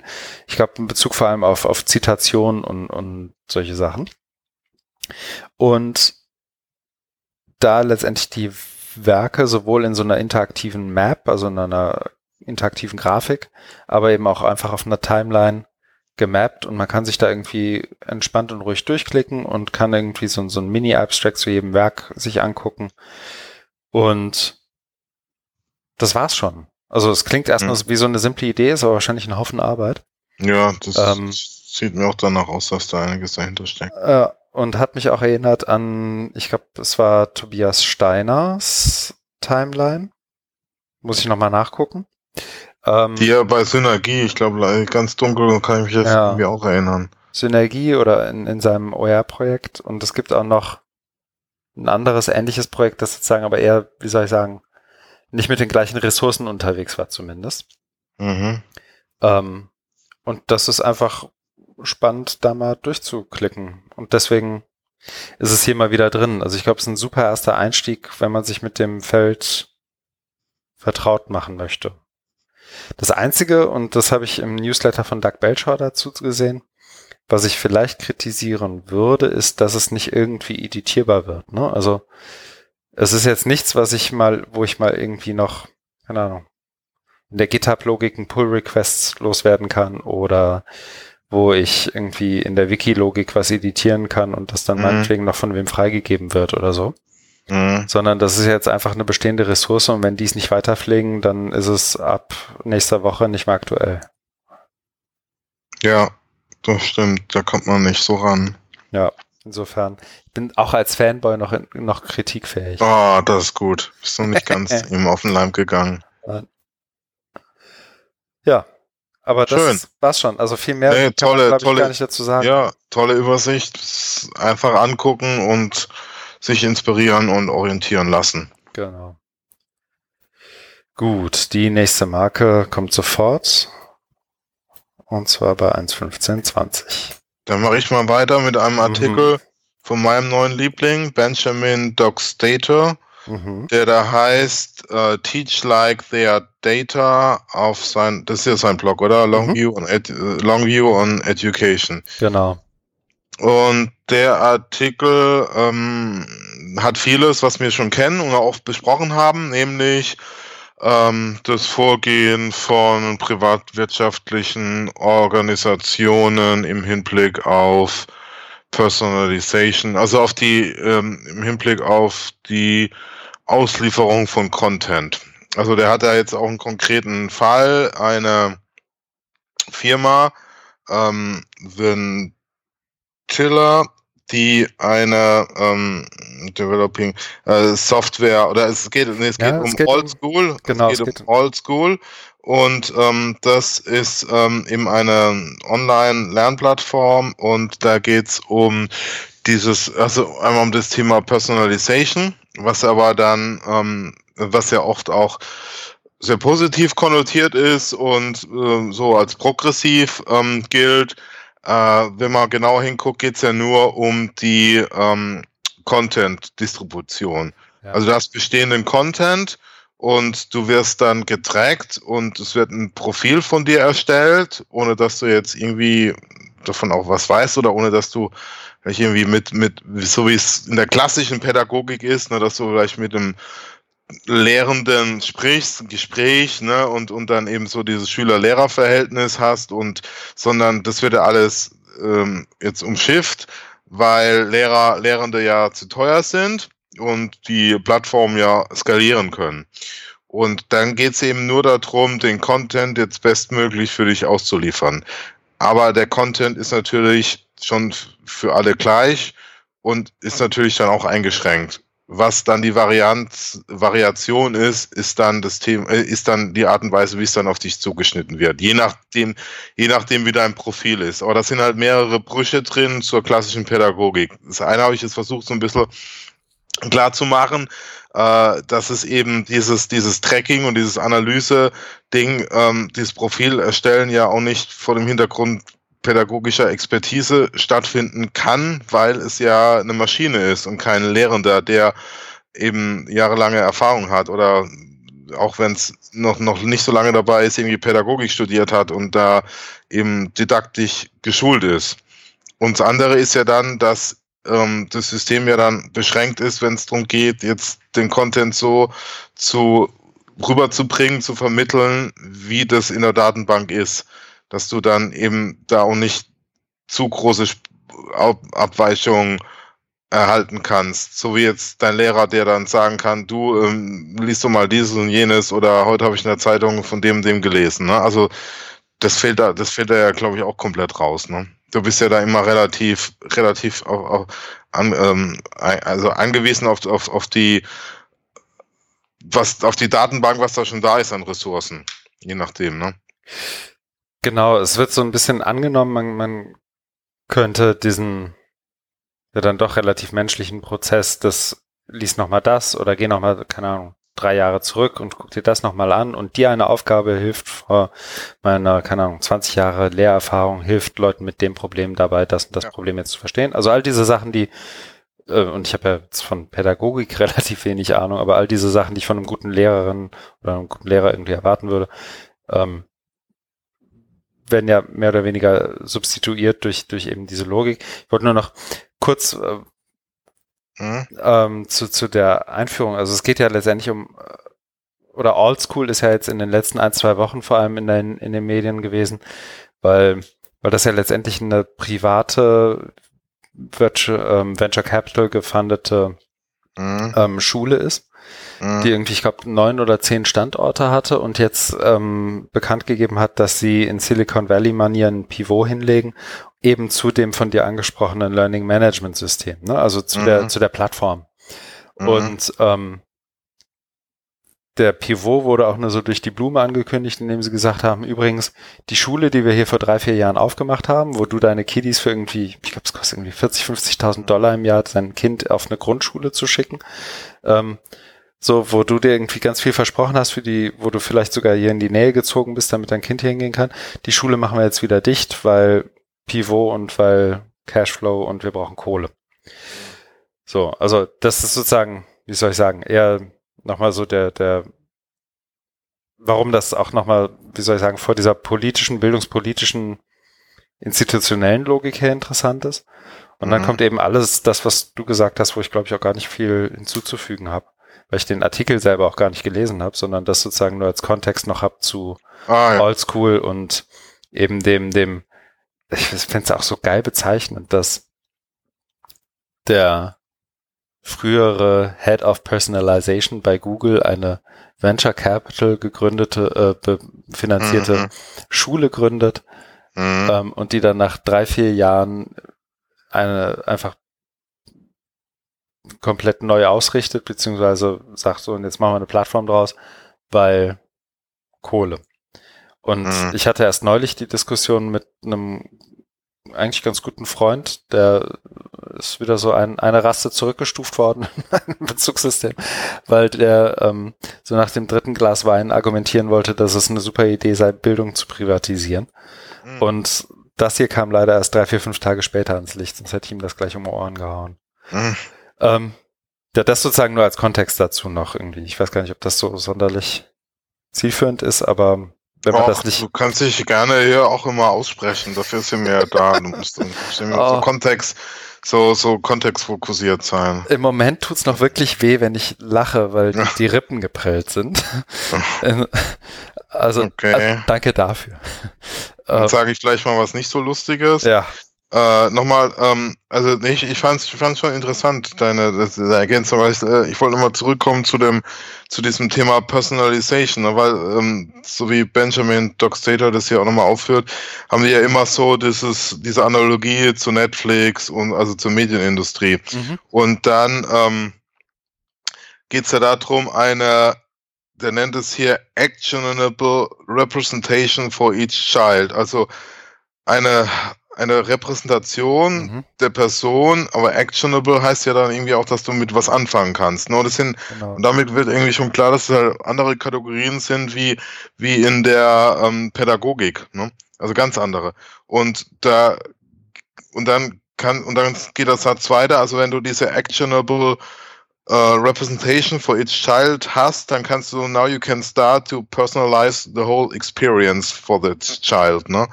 Und bei, bei Netflix ähm, mag es vielleicht Sinn machen, ne, wenn du dann hier die, wohl ist ja die Frage, wie, wie genau dann immer diese Vorschläge sind, ne? Uh, Recommendations for you oder because you watch this and that, und dann kann, kann, kannst du dieses und jenes angucken. Ne? Und, da geht's ja um, um User Experience und die kann man dann personalisieren, weil man eben diese Actionable Representation erstellt hat. Bei Pädagogik und Bildung mh, hm, halte ich das für, für, schwierig und äh, weil, weil, weil, weil da eben andere Kategorien in, ins Spiel kommen. Also Lernen, Bildung, das sind ja auch, ähm, gerade wenn du jetzt kein Profi bist oder anfängst, sind ja irgendwie fragile, brüchige Prozesse, also wo wo es darum geht, auch mal Fehler zu machen oder ne, also die, diese Erfahrung, von denen, von die hier sprechen, die, die kannst du ja nicht, ähm, die kannst du ja nicht äh, nur das Gute präsentieren. Also du kannst ja nicht nur hier die, die dein nach dem Mund das so ähm, personalisieren, dass du jetzt äh, Breaking Bad toll fandest, dann siehst du hier eine ähnliche Serie und freust dich dann da wieder. Sondern beim Lernen geht es ja auch darum, dass du mal scheiterst, dass du dich reiben musst äh, an dem Gegenstand, dass du Rückschläge ähm, einnimmst, dass du dann auch in der Auseinandersetzung mit dem Gegenstand reifst. Ne?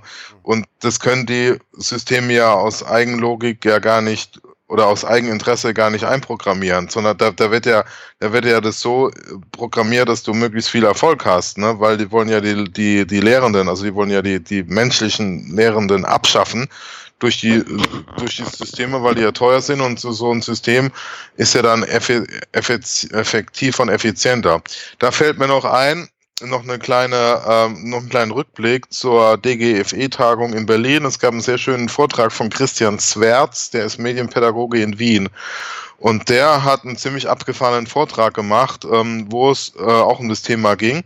Und da hat er ähm, dann eben so gesagt, ja, bei diesen ganzen Lernplattformen, also er hat das nicht so von so weit wie wir hier so tief drin ist an dem Thema, glaube ich nicht. Aber die Grundlogik stimmt ja. Also dass du bei so Lernplattformen es darum geht, den Lernprozess zu effektivieren und mehr äh, effizienter zu gestalten. Er sagt, es geht aber nicht darum, ähm, er hat da von abweichendem Verhalten gesprochen. Was aber, also, na, das ist auch so, so kritische Pädagogik und so, geht es auch darum, dass du mal eine andere Meinung haben kannst und sagen, so, das ist jetzt aber totaler Mist, was, was ich hier lernen soll. Und dann, äh, dass es eben zu diesem abweichenden Verhalten kommt, sondern es geht ja immer auch um Normalisierung, um, um, um Normierung, ne? dass du in diesem Stream da drin bleibst von Handlungsmöglichkeiten, äh, die du hast. Ne? Das wird ja, das wird ja alles sehr gestreamlined. Das fand ich, fand ich ja einen sehr, sehr guten Punkt, weil das dann nochmal zeigt, wie, wie das, was die Widersprüche zu, zu einer kritischen Pädagogik, die es ja, die es ja so gibt, äh, auch zum Glück in der, in der Bildungswissenschaft, ne? so, so äh, ansetzt. Aber dann ist eben auch schade, dass es einer, einer der wenigen Vorträge war, die da sich überhaupt so mit dem Thema beschäftigt haben. Ne? Also er hat dann so so zwei Lesarten gehabt. Einmal dieses Affirmative, ne, dass man das eben so, so abfeiern kann. Das andere wäre so gesellschaftskritisch. Und da hat er so, so ein paar Theoretiker genannt. Und ähm, gut, die Verbindung war jetzt, war mir dann auch nicht immer so klar, also von den Theoretikern jetzt zu, zu der aktuellen Debatte, weil da fehlten, glaube ich, ähm, die Kenntnis jetzt von, von den, von so Oldschool-Plattformen oder was es da sonst noch gibt. Aber nichtsdestotrotz trifft es ja zu. Und das ist mir jetzt gerade nochmal eingefallen, weil genau da Darum geht es ja, ne? Hier auch. Genau, ähm, gehen wir nochmal weiter bei dem Artikel, weil ein Punkt wollte ich noch machen, was, was, was ich da interessant fand, war nämlich, dass er ähm, nicht nur, also Benjamin Doxtator jetzt da nicht nur ähm, die, diese ähm, Auswirkungen der Personalisierung oder, oder was, was das eigentlich heißt, aufführt, sondern den, den anderen Aspekt noch mit reinbringt, nämlich Surveillance, also äh, Überwachung, was ja ähm, auch so wie er es hier darstellt, was mit ähm, analogen Settings zu tun hat. Also Kameras werden irgendwo hingehängt und dann werden in, in Neighborhoods die Leute beobachtet. Und das, so habe ich es bisher auch, noch, äh, auch nicht so auf dem Schirm gehabt, aber ähm, also so ganz konkret wird es hier auch nicht, aber das wird immer so die Verbindung gemacht, weil ein Abschnitt heißt dann eben Surveillance and Personalization. Und da geht es eben darum, dass, glaube ich, immer so aufzuzeigen, dass es keine so getrennten Dinge sind. Wenn man sagt, was ich jetzt hier auf meiner Lernplattform mache, ist was anderes, wenn ich rausgehe, einkaufen gehe oder mit dem Bus fahre. ja, mhm. so. Und ähm, dann referenziert er auch auf äh, so Shana Zuboff, die wir hier auch schon öfter hatten, ja. mit der Logik des Surveillance Capitalism, ne? dass sie und da geht er halt wieder zurück zu, zu dieser ähm, Plattform, dass darum geht, ähm, wenn man diese Logik des Surveillance-Kapitalismus anwendet, dass dann ähm, äh, du dir Zugang zu dem Real-Time-Flow of your daily life ähm, erkaufst. Ne? Also was die Leute da konkret machen und das ähm, dann direkt beeinflussen kannst und verändern kannst, dein das Verhalten der Nutzer für Profit, also um, um damit auch Geld zu verdienen. Mhm. Genau. Und mhm. dann, dann, dann kommt ja noch ähm, die Keynote von ich weiß nicht, ob du die gesehen hast, von Mahabali und Chris Gilliard mhm. beim Digital Pädagogik, die, die nimmt er da auch nochmal. Genau, die geht um Extraction von, von äh, Genau, ja. Ne? ja. ja. Ja, ja. Genau, also man merkt schon, ich bin so ruhig, weil ich das leider noch nicht lesen konnte. Ja. Aber genau, das, das wäre jetzt auch so ein Bezug, der sich da irgendwie anbietet, so gerade. Ja. Ähm, der, der, eben der, der Bezug davon zu sprechen, dass Plattformen, egal welcher Art sie auch sind, wenn sie Personalisierung und, und als, als, wie soll ich sagen, als, als Feature verkaufen, dann ist damit immer gemeint, dass Daten extrahiert werden und Daten mhm. miteinander verglichen werden und Daten mhm. standardisiert werden, um sie eben mit anderen Daten zu vergleichen oder irgendeine Art von Abnormalität zu finden oder eben sie der Norm entsprechen zu lassen und sie darauf zu trimmen. Mhm. Genau, und die Datenerhebung ist ja dann eben äh, Surveillance und da hat er jetzt ähm, neuen, neues, neuen Begriff, also nicht von ihm, sondern von einer Selena Nemorin, die das Post-Panoptic Pedagogies nennt. Ach schön. Sehr schön. Das gefällt dir und, doch als Foucault-Fan, oder? Ja, absolut. Und dann geht es noch weiter with rhizomatic structures of surveillance. Mhm. Und Rhizomatic, das ist, da klingt es natürlich auch bei mir, das geht ja auf ja. Äh, Deleuze und Guattari zurück, ne? Also diese, ähm, das Rhizom, ne? wo auch Martina Emke sich mit, mit beschäftigt. Mhm. Ähm, ne? Also du hast nicht mehr ähm, wie bei Foucault ähm, den einen ähm, Wächter im äh, oder die, die Wächter im, im, im, im Turm, äh, was ja eigentlich, das geht ja eigentlich auf ähm, Jeremy Bentham zurück, das Panoptikum, äh, sondern also nicht mehr eine zentrale Überwachungsinstanz, so wie es dann früher auch in den Fabriken war. Ne? Ich weiß nicht, ob du mal so alle Bilder gesehen hast, da gab es ja die, die Maschinen, die Anlagen, wo die Arbeiter gearbeitet haben und dann gab es ja, ich habe mir das auch mal wirklich so angeguckt, weil bei mir in der Heimat da gibt es so ein altes Bahnausbesserungswerk und das sind wir, in, äh, als wir noch jung waren und ähm, noch nicht so gesetzestreu, sind wir da mal hin, rein, also das ist ja stillgelegt, gehört irgendwie der Bahn und, das sind wir da, und da hast du genau diesen, diesen Stand, diesen Überwachungsstand gesehen, also dass da die Leute oben standen und geguckt haben, ob da alles... Ähm, ob alle arbeiten. Genau, ob alle arbeiten und das war aber zentral. Ne? Äh, ja, genau. das, genau, das kenne ich aus dem Ruhrgebiet, aus dem Parken. Ich dachte ja. immer, aber so Panop jetzt mag, mag total die Blöße sein, aber ich dachte, Panopticon hätte die, diese Gefängnislogik. Ja, ja, ja, ja. So, also das, das äh, der, der Gefängniswerker, der in jeden Gang gleich und in jede Zelle gucken kann. Ja, genau. Bei, beim Ursprung war es so, also Bantham hat es ja entwickelt ähm, im 19. Jahrhundert, auch aus ökonomischen Gründen, weil ähm, die Gefängnis nicht mehr so viel Geld hatten und das sollte was äh, Effektiveres hin. Und da hat er eben diesen Turm äh, äh, Son und der ist dann so in der Mitte des Gefängnisses und rundherum sind dann die Zellen und die ähm, Gefangenen sehen dann, aber die müssen hochgucken und da hast du vielleicht irgendwie so Glas und du weißt aber nicht, ob einer drin ist oder mhm. nicht. Und dann geht eben, dann ist die Logik, dass du ähm, das internalisierst, dass du dich praktisch selbst disziplinierst. Also da muss, da muss nicht immer ein Wächter oder ganze Gruppen müssen jetzt in, in alle Zellen gucken und da rumlaufen mit ihren Schlagstöcken, sondern die ähm, sind dann oben in dem Turm und dann muss auch keiner drin sein, weil die Gefangenen dann aber annehmen, da ist einer drin. Und dann war eben so diese Selbstdisziplinierung. Und Foucault ist dann einen Schritt weiter gegangen, der hat dann ähm, das ähm, als Blaupause für die für ganz viele ähm, architektonische Anordnungen der Gesellschaft genommen. Also Fabriken oder Schulen, die sind da auch so aufgebaut. Ne? Und das war äh, sehr, also der hat ja eben so ganze Generation beeinflusst und, und eben auch dann den Begriff der Disziplinargesellschaft geprägt. Und dann ging es eben jetzt äh, weiter und deswegen spricht man jetzt hier auch von äh, Post-Panoptic Pedagogies und, und mit diesen äh, rhizomatischen Strukturen. Das heißt, das ist dann eben dezentral. Das ist dann in der in der Infrastruktur von Facebook, Google, Amazon eingebaut. Die Überwachung. Mit dem Ziel, dass, so steht es ja auch, Children become datafied.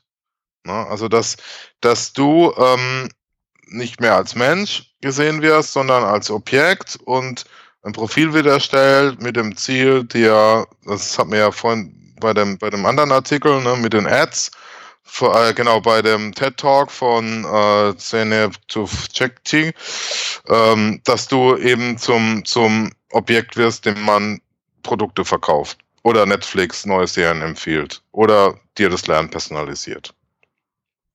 Also siehst, es wird alles irgendwie unter, unter, unter eins gefasst und die, die Verschiedenheiten ähm, äh, der, der Kontexte, jetzt ähm, Verkaufen oder äh, Pädagogik werden da gar nicht beachtet. Ja. ja. Also es ist ein, äh, ich fand den Artikel wieder sehr reich an, an ähm, Referenzen, habe da auch nochmal einiges raus, rausziehen können, äh, was ich dann selber auch nochmal äh, vertiefen oder nach, nachlesen äh, will und fand es eben auch schön, wie er da die Dinge, also vielleicht nicht, nicht immer ganz so schlüssig in der, in der Argumentation, aber er schafft es dann doch immer noch so neue auf, auf Dinge hinzuweisen. Ne? Also indem er einfach mal verknüpft und und dann das aber auch, also so wie jetzt eben Surveillance und, und Personalization und dann wieder Referenzen hat dazu. Also es ist wahnsinnig reichhaltig einfach, wo du, wo du, mhm. äh, wo du selber nachlesen und, und vertiefen kannst. Ne? Also wo du dann eben danach nochmal zehn Link hast, wo du selber weiter, weiter forschen kannst. Das ist echt schon gut. Ja, ich frage mich bei solchen Leuten immer, wie sie es machen, weil sie irgendwie mehr schreiben, als ich lesen kann. Ja. Wenn ich jetzt nur das lesen würde, dann hätte ich kein Problem, aber ähm, ich glaube, das ist schon ist ziemlich, auch, ziemlich gut. Ja, ich glaube auch, das ist auch so ein Teil dieses ähm, forschenden Schreibens. Ne? Also so mein Eindruck ist, dass er, also du kannst da jetzt gar nicht wie so jetzt ähm, bei, bei einem Theoretiker, der jetzt zehn Jahre forscht und dann die ultimative Theorie rausbringt, ne, so ein mhm. dickes Buch, sondern es ist einfach ähm, ja Forschung oder äh, forschendes Schreiben. Das heißt, er hat die Fragen oder die Themen und meandert dann eben da, da durch. Das merkt man ganz deutlich in dem Text. Ne? Aber er, also dann recherchiert er eben auch und kommt von einem aufs andere oder und, und mhm. die baut aber auch dann ein. Also er nimmt, das finde ich auch sehr schön, er nimmt dich einfach mit auf diese Entdeckungsreise. Mhm. Dass er sagt, hier und da, da gibt's noch die und das und macht das auch alles transparent. Also er, er sagt, ne, also er sagt ja nicht, ich, ich nenne das jetzt ähm, so und so, ne, um da irgendwie so, so, so ein Claim abzustecken, sondern er sagt, nee, die und die hat es gesagt. Und dann ist es verlinkt. Dann klickst du da drauf und hast du auch gleich einen Artikel. Genau, und ich finde, er setzt es, setzt die einzelnen Theorien, Ideen, Beobachtungen auch ziemlich gut untereinander in Bezug. Ne? Also ich finde, mhm. so, das, das ist so eine der Parallelen, die ich zwischen ihm und Audrey Waters sehe, nur dass er es nochmal mhm ich finde, bei ihm merkt man noch weniger von der, wie soll ich sagen, dieses Polarisieren Wollens heraus, was du ja bei Audrey Waters ganz oft hast. Stimmt. Und es gibt einen Unterschied zu, zu Martin Weller, den ich ja auch sehr schätze. Bei ihm, also bei Benjamin Duxtator, ist es mir, äh, also es ist äh, akademischer, finde ich. Also ähm, äh, im Sinne von, also der, der, der kommt da auf Quellen, ähm, die, äh, die man vielleicht so, also die bei Martin Weller nicht immer finden würde, glaube ich. Mhm. Also äh, er arbeitet, also er, Martin hat auch mal spannende Themen, ähm, äh, aber er geht dann, glaube ich, nicht so in die Tiefe oder nicht so ausführlich. Ne? Also wir, ja, hatten ja genau. damals, wir hatten ja damals auch bei der OER 17 Konferenz, ne, wo er da mit ähm, äh, Unenlightenment und so, ne, da hat man ja auch ähm, mal ein paar Artikel von ihm besprochen, die waren ja immer relativ kurz und da hat mir halt so ein bisschen die Substanz gefehlt, äh, finde ich. Also nicht, dass es schlecht war, aber das ist jetzt nochmal was anderes. Aber ähm, das ist ja schön, dass es auf, also es, jeder geht eben anders damit um, ne? Und das ist ja natürlich auch, wie du eben schon angedeutet hast, auch eine Frage der Zeit, ne? Was du, was du da hast, ne? Ähm, ja, ich mein, und, und, und so dieser Neugier, ne? Also, dass er dann eben da nachspürt und nachspürt und das, glaube ich, und dann immer auch schafft, dann gleich zu verarbeiten. Also, dass er dann gleich so einen Blogpost dazu schreibt, ne? Also, sonst liest du halt nur irgendwas und machst dir vielleicht mal irgendwo ein paar Notizen und, und dann lässt es wieder liegen und irgendwann verknüpft es. Sondern er macht es, glaube ich, sehr, sehr produktiv einfach. Also, dieses sich reinarbeiten und, und dich auch mitnehmen auf der Entdeckungsreise und schwuppsiwupps hast du dann so einen Blogpost zusammen. Ja, das stimmt. Und ich meine, der hat ja auch, der ist ja noch nebenher Lehrer, zumindest mal, ne? Ja, und lernt selber noch. Ja. Gut, dann mach du mal eine Marke. Jawohl. Ich, ich merke, du wirst immer ruhiger und immer stiller. Nee, ich bin, ähm, ich habe den nicht gelesen und ja. deswegen lehne ich mich nicht so weit aus dem Fenster und nee, sage jetzt irgendwie gut. viel dazu, sondern Ja, eigentlich müsste man, ich, ich kann da jetzt auch nicht alles wiedergeben. Da ist Ja. wirklich sehr, sehr viel drin und da müsste man, das ist mir vorhin auch, als ich da nochmal reingeguckt habe, gekommen, da müsste eigentlich ähm, sagen, bei so einer äh, Folge jetzt mach, mach maximal zwei Artikel und einer davon ist der. Ja, genau. Das ist, So, du kannst sonst- so ja. auseinandernehmen und Ja, und da ist wirklich wahnsinnig viel drin. Also wurde, wurde, ich habe mir da auch wieder mm, ganz viele neue Links da gebookmarkt, Ja. wo ich selber mal reingucken wollte. eigentlich könntest du nur, also eine halbe Schnapsidee, weil ich glaube, es würde funktionieren. Eigentlich könntest du einen Podcast nur darauf basieren, seine Artikel zu besprechen. Ja, weil du, also, Weil so regelmäßig kommt was Neues, wenn du Ja. das irgendwie alle zwei, drei Wochen machst, hast du mit Sicherheit Futter. ja, und also einmal darstellen, das, das nimmt schon, weil das so umfangreich ist, das würde schon viel Zeit nehmen und dann müsst du ja selber nochmal äh, Gedanken dazu machen, dann selber. Also nicht, nicht nur in diesen Rezeptionsmodus ne, fallen und sagen, ja, der, hat jetzt wieder das und das, aha, das ist auch so spannend, so, sondern du müsstest ja für dich wirklich auch so, also wie in so einem Seminar einfach, ne, auch, das sagst du, es lesen alle den Artikel Hm. und dann reden wir drüber. Und Da hast du ja auch 90 Minuten dann als so ein Seminar. Und genau, im Podcast könnte es ähnlich funktionieren. Dass du, dass du dich dann drüber austauschst, aber dann eben nicht so wie wir dann eben das nochmal äh, darlegst, was er da jetzt wie ihn geschrieben hat, sondern dann richtig in die Diskussion einsteigen. Also ähnlich wie es beim Kolloquio bei, bei Gabi Reimann war in Hamburg. Hm. Das wird dann auch, das wird dann auch für uns mehr, also äh, auch produktiver sein und nicht immer nur dieses, jetzt erzählen wir das nach und die das nicht gelesen haben, die kriegen auch mal ein bisschen einen Einblick. Ja, das stimmt. Aber das ist natürlich, da müssen wir halt, äh, ähm, ja, das, äh, das äh, voraussetzen, dass es gelesen wird. Und das wollten wir ja nicht mit dem Format. Nee, genau. Und das ist ja auch, ich meine, die, die Idee von uns war ja auch ein Stück weit, also die, die gerade die Vorbereitung eben möglichst kurz zu halten, damit wir es möglichst oft machen können. Ne? Mhm. Naja, Mhm. stößt an seine Grenzen ab und ab. Tja, Nichtsdestotrotz versuchen wir es weiter und nächster und letzter aus dem Pflichtbereich zumindest ist von Justin Reich und Mimi Ito. da kannst du jetzt ja was dazu Genau, da kann, da kann ich bisschen was zu sagen. Das, ich werde das aber auch relativ kurz halten, glaube ich. Mhm. Es geht um ein Paper von den beiden äh, mit dem Titel From Good Intentions to Real Outcomes und das basiert unter anderem auf äh, verschiedenen Workshops und in einem der letzten davon, da war der Report aber eigentlich schon geschrieben, ähm, habe ich ja auch in, bei der DML Central in Irvine teilgenommen im Oktober. Mhm. Und zwar geht's da letztendlich darum, einerseits mit ein paar Mythen um Open und Digitalisierung oder Tech in Bildung aufzuräumen. Ähm, also dieser alte Narrativ von Demokratisierung durch MOOCs und all solche Sachen. Wird hier schön, ähm, na, nicht schön auseinandergenommen. Ich hätte mich ja gefreut, wenn es nicht so wäre, aber Mhm. ähm, wird, finde ich, interessant und greifbar irgendwie analysiert und gezeigt, warum bestimmte Dinge nicht so klappen, wie man sie eigentlich irgendwann mal proklamiert hat oder wie man es gerne hätte. Und letztendlich geht es um Equity by Design in Learning Technologies und einerseits, Mhm. was da Beobachtungen sind, wie das nicht klappt, aber andererseits auch, was gute Beispiele sind, wie es klappt.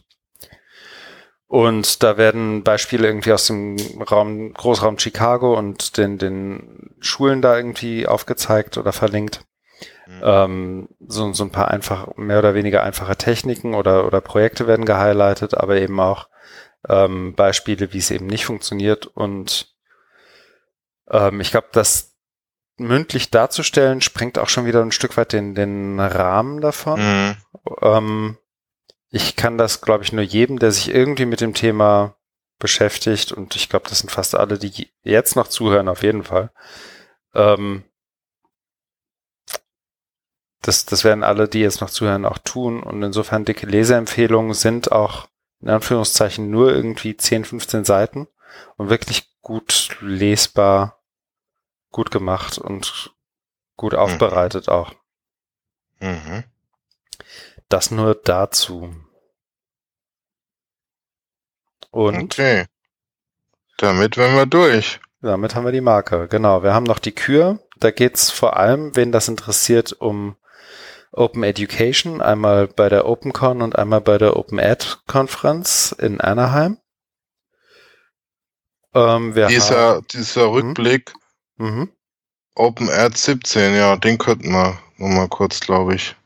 Ja, wenn du willst. Ich habe da nämlich auch reingeguckt. Da ging es ja um die, um die verschiedenen Keynotes, ne? Ja. Und um die, ja.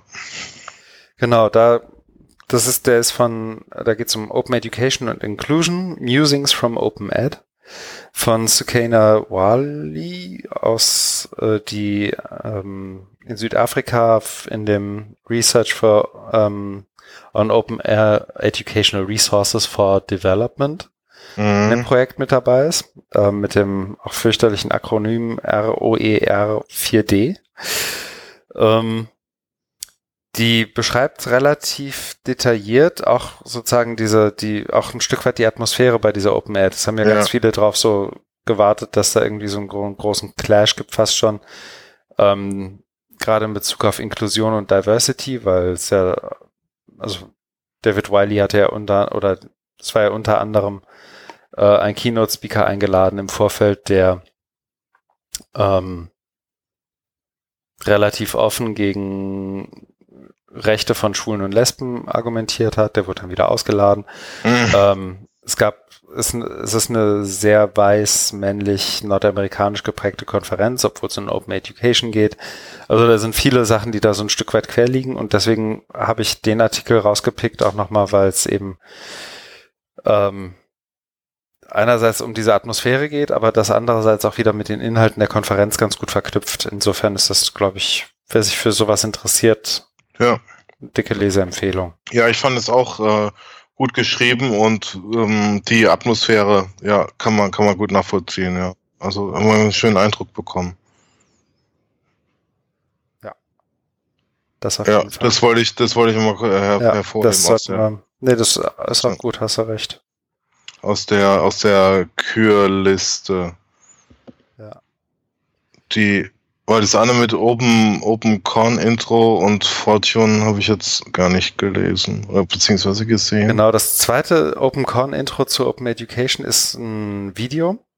Da geht es letztendlich ähm, um ja, ein Intro, was ist Open Education für die OpenCon, die jetzt nächstes Wochenende in Berlin ist. Mhm. Ähm, und zwar werden da nicht einfach nur irgendwelche Prinzipien geritten und guck mal, das sind die 5R und das bestimmt alles. So Mhm. im, wie soll ich sagen, Open-Ed-Stil, sondern da wurden tatsächlich auch Praktika von verschiedenen Kontinenten in verschiedenen Kontexten und mit verschiedenen Projekten ähm, befragt, was macht für dich Open Education aus, was ist für dich irgendwie schwierig, was funktioniert gut, was sind Beispiele, auf die du gerne zeigst. Unter anderem Rajiv Jangiani, der ja auch in Berlin sein wird. Mhm. Ähm, aber auch ähm, ein, zwei, drei wirklich gute andere Projekte und Ideen, ähm, die da irgendwie kurz dargestellt werden. Insofern, das auf jeden Fall, das sind, ich glaube, 30, 40 Minuten Video.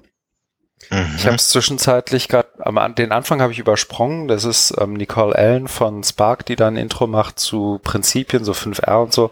Also ich glaube, Mhm. für, für dich und mich jetzt irgendwie weniger spannend, aber die Berichte, Mhm. diese fangen, ich glaube, so ab Minute 15 ungefähr an. Ähm, diese so, so eine Art offene Fragerunde, das war irgendwie ganz gut und interessant gemacht. Deswegen Okay. Mhm. schön. Ja, und das dritte in der Kür ist Fortune. This country is training high school students to be fake news hunters ahead of its next election. Da geht es um Italien und um ein staatlich finanziertes Programm, das Highschool, also wie sagt man, Schülern, Schülerinnen und Schülern Mhm. ähm, näher bringen soll, wie man Fake News erkennt. Okay. Wird aber nicht groß gesagt, wie das geht und wie die das machen. Ich fand es nur bemerkenswert, weil Also ein bisschen aktionistisch oder Ja, programmatisch, aber nicht so, konkret. so ein bisschen, vielleicht gibt's da aber irgendwann mal einen Report zu. Deswegen dachte ich, ich tue es mal auf den Radar und mal gucken, vielleicht fällt es uns nochmal auf, was die da irgendwie gemacht haben. Ja, Ja, das könnte ja sein. Na gut. so ist es. Ja. Und die Marke nach der Kür ist bei äh, 1,48. Oh, wir nähern uns in zwei Stunden an. Okay, dann. Guter Podcast. Komm, ich habe gar nicht gemerkt, wie die Zeit rumgeht. Aha. Ah, dann kommen wir jetzt zur Rubrik größter Blödsinn der Woche. Ich Ja. nominiere hiermit die äh, Deutsche Gesellschaft für Erziehungswissenschaft, die eine Tagung gemacht hat zum Thema Universität 4.0 und da gar nicht überhaupt erklärt hat, was das überhaupt ist. Also was ich ja vorhin schon ähm, ausgeführt habe, es gibt keine Position, aber mein eigentlicher Nominierungsgrund ist, dass sie eine Tagung zur Digitalisierung macht und es dann wieder gut sein lässt. das ist meine Nominierung. Okay. Äh, wahrscheinlich, also nach allem, was ich davon mitgekriegt habe, äh, zu Recht. Ähm, ich habe zwei Nominierungen. Und eine gut gemeinte und eine wirklich bitterböse gemeinte. Und die, ich fange mal mit der gut gemeinten an. Das ist einfach nur ein YouTube-Video, das glaube ich in Deutschland nie entstanden wäre, weil wir kein Fair Use haben. Ähm, aber das ist mit diesen 30, äh, 300. Äh. Das ist ein Video äh, mit äh, genau 300, äh, 300 Potential Teachers. Ja. ja. Ich hab, ich, ich hab den Film glaube ich schon mal gesehen. Ich weiß aber nicht mehr genau, wie er heißt. Letztendlich ähm, ein Heeresführer spricht zu seinem Heer, aber ähm, der, der ist eigentlich ein amerikanischer Film, die sprechen Französisch und deswegen braucht es englischsprachige Untertitel und diese englischsprachigen Untertitel sind letztendlich ähm, ein Appell an alle Lehrerinnen und Lehrer, die das irgendwie gucken, zum Beginn des neuen Schuljahres ähm, auf bestimmte, wie soll ich sagen, pädagogische Praktiken zu achten. Ist, glaube ich, zu viel, aber so, ich lasse das mal so stehen. Drei Minuten, die niemand bereuen wird. Das ist tatsächlich, also ich fand, ich habe mich ab und mhm. zu, habe ich gelacht. So, das zweite ist, das habe ich eben schon angesprochen, mein böser Blödsinn der Woche. Ein Artikel mit dem langen Titel Can you predict your student's final grade at the start of the course? Yes, you can with artificial intelligence. Ähm, da geht es letztendlich, was ich eben gesagt habe, diese Uni in Monterrey in Mexiko, vier Jahre lang Studieprojekt, alles von morphologische Ausdrucksweisen in Gesichtern von Studis, Vorhersage von Lernerfolgen, Dropout-Rate-Reduktion. Wir hatten irgendwann mal mit Philipp Höllermann irgendwie die Diskussion, glaube ich, bei Twitter, warum das Blödsinn ja. ist. Ja. Ähm, Reproduktion von Bias ist, glaube ich, mein, mein, das, das dickste Ding, was du hier so davor werfen kannst. Mhm. Aber es fängt eigentlich schon damit an, dass ich lese nur mal den ersten Satz vor und lasse das wirklich auch so stehen. Ich glaube, wir können uns da eine Stunde drüber aufregen. Imagine the scene, the long-awaited first day of school arrives and you, as a teacher, are given a sheet with your students' performance forecast, their grades and even who might drop out of the group. Oh before starting any educational process whatsoever. This is the holy grail for teachers. Also bevor der Unterricht überhaupt beginnt, hast du einen Sheet, auf dem steht, Lieschen schafft es, Max nicht. Kevin nicht. Genau, Chantal auch nicht. Und das, bevor du irgendeinen Educational Process, was auch immer damit gemeint ist, whatsoever, ja. starten ja. musstest. Und das ist dann nicht nur irgendwie geil, sondern das ist sozusagen der, der Holy Grail. Das ist der. Das ist nicht der Holy Grail, das ist der Holy Bullshit. Genau. Deswegen nominiert. Und ich glaube auch nicht mit, mit so recht. recht. Ja. Mit Recht.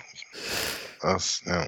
So. Es ist immer erschreckend, mit welcher Selbstverständlichkeit man das da aufschreibt, aber ja, es ist ein, also ja, mir drehen sich da unter Marken rum, wenn ich sowas höre. Genau. Und ich will mir das auch nicht vorstellen. Ja, und aber es, das, das Schlimme ist, die Leute, und die Diskussion hatte ich eben mit Ken auch daneben, so, weil ich ihn einfach fragen wollte, sag mal, hast du da irgendwie das ist eine, wie gesagt, Uni mit irgendwie 70.000 Studis, die kennen, mhm. da kennen sich die Lernenden auch nicht alle. Aber mhm. er meinte, er kennt die Leute nicht persönlich, aber er hat mit seinem mhm. äh, Chef unter anderem dazu mhm. gesprochen und dann sagt dir so ein Vorgesetzter halt, na, wenn du da Ethical Concerns hast, dann lies es halt nicht. das, ist, das, ist, schon geil. ähm, aber naja, es ist eine Antwort, ne? Also ich weiß nicht, ob ich die Antwort von meinem Chef gekriegt hätte. Mhm. Ich setze eine Marke ganz schnell, bevor ich ja, ja, ja. Dann kommen wir jetzt zu der Rubrik. Was wir tun werden. Was, was wir gemacht haben, haben wir ja schon erzählt. Ja, siehst du. Jetzt was wir wird, getan haben werden. Ja, Futur 2. Jetzt kommt die Rubrik, was wir tun werden. Also ich hoffe, du ähm, hast da nicht noch einen Fahrradunfall vor. Bei mir wird es sein, ich habe ich hab mich da ja ähm, vorhin verschrieben, deswegen muss ich es nochmal hier ändern. Also ich mache eine ähm, Exkursion nach Paris. Ich fliege am Mittwoch nach Paris und dort werde ich mit ähm, Kollegen aus Lübeck die Fun MOOC Plattform und noch einen anderen Anbieter Open Class mir anschauen. On Campus in der Stadt der Liebe. Genau. Auch ein Satz, den, von dem ich nie gedacht hätte, dass er mir mal über die Limpen geht. Aber. Ja.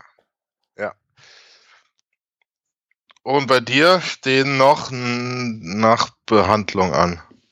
Ja. Von, von ich, ähm, ich freue mich auf meine äh, auf meinen MRT-Termin, der ist am Mittwoch, dann weiß ich hoffentlich am Freitag, was da überhaupt los ist. Ähm, mhm. Es riecht wohl nach irgendeiner Art von Fraktur, aber gucken wir mal. Mhm. Und davon ist ein bisschen auch abhängig. Ich habe mich ja gefreut wie Bolle darauf, irgendwie mhm. zur OpenCon zu kommen.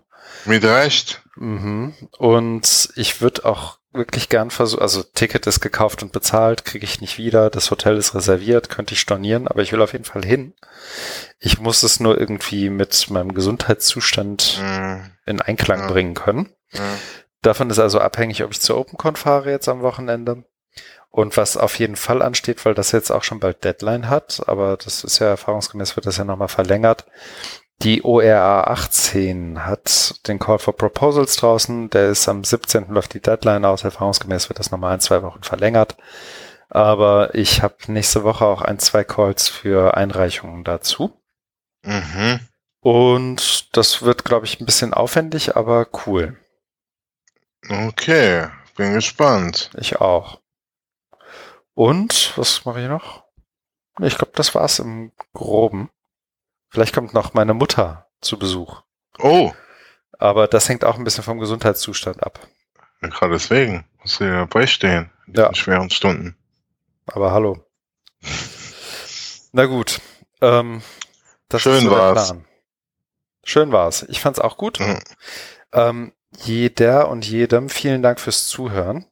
Wer jetzt noch dabei ist, umso mehr. Mhm. Ähm, Feedback wie immer wahnsinnig gerne. Unbedingt. Und ich weiß gar nicht, wann zeichnen wir das nächste Mal auf? Hängt ein bisschen nächste Woche hm. wahrscheinlich, ne? Ja, ja. Versuchen wir mal. Gehen. Ja. Na dann, bis dahin. Bis dann. Tschüss.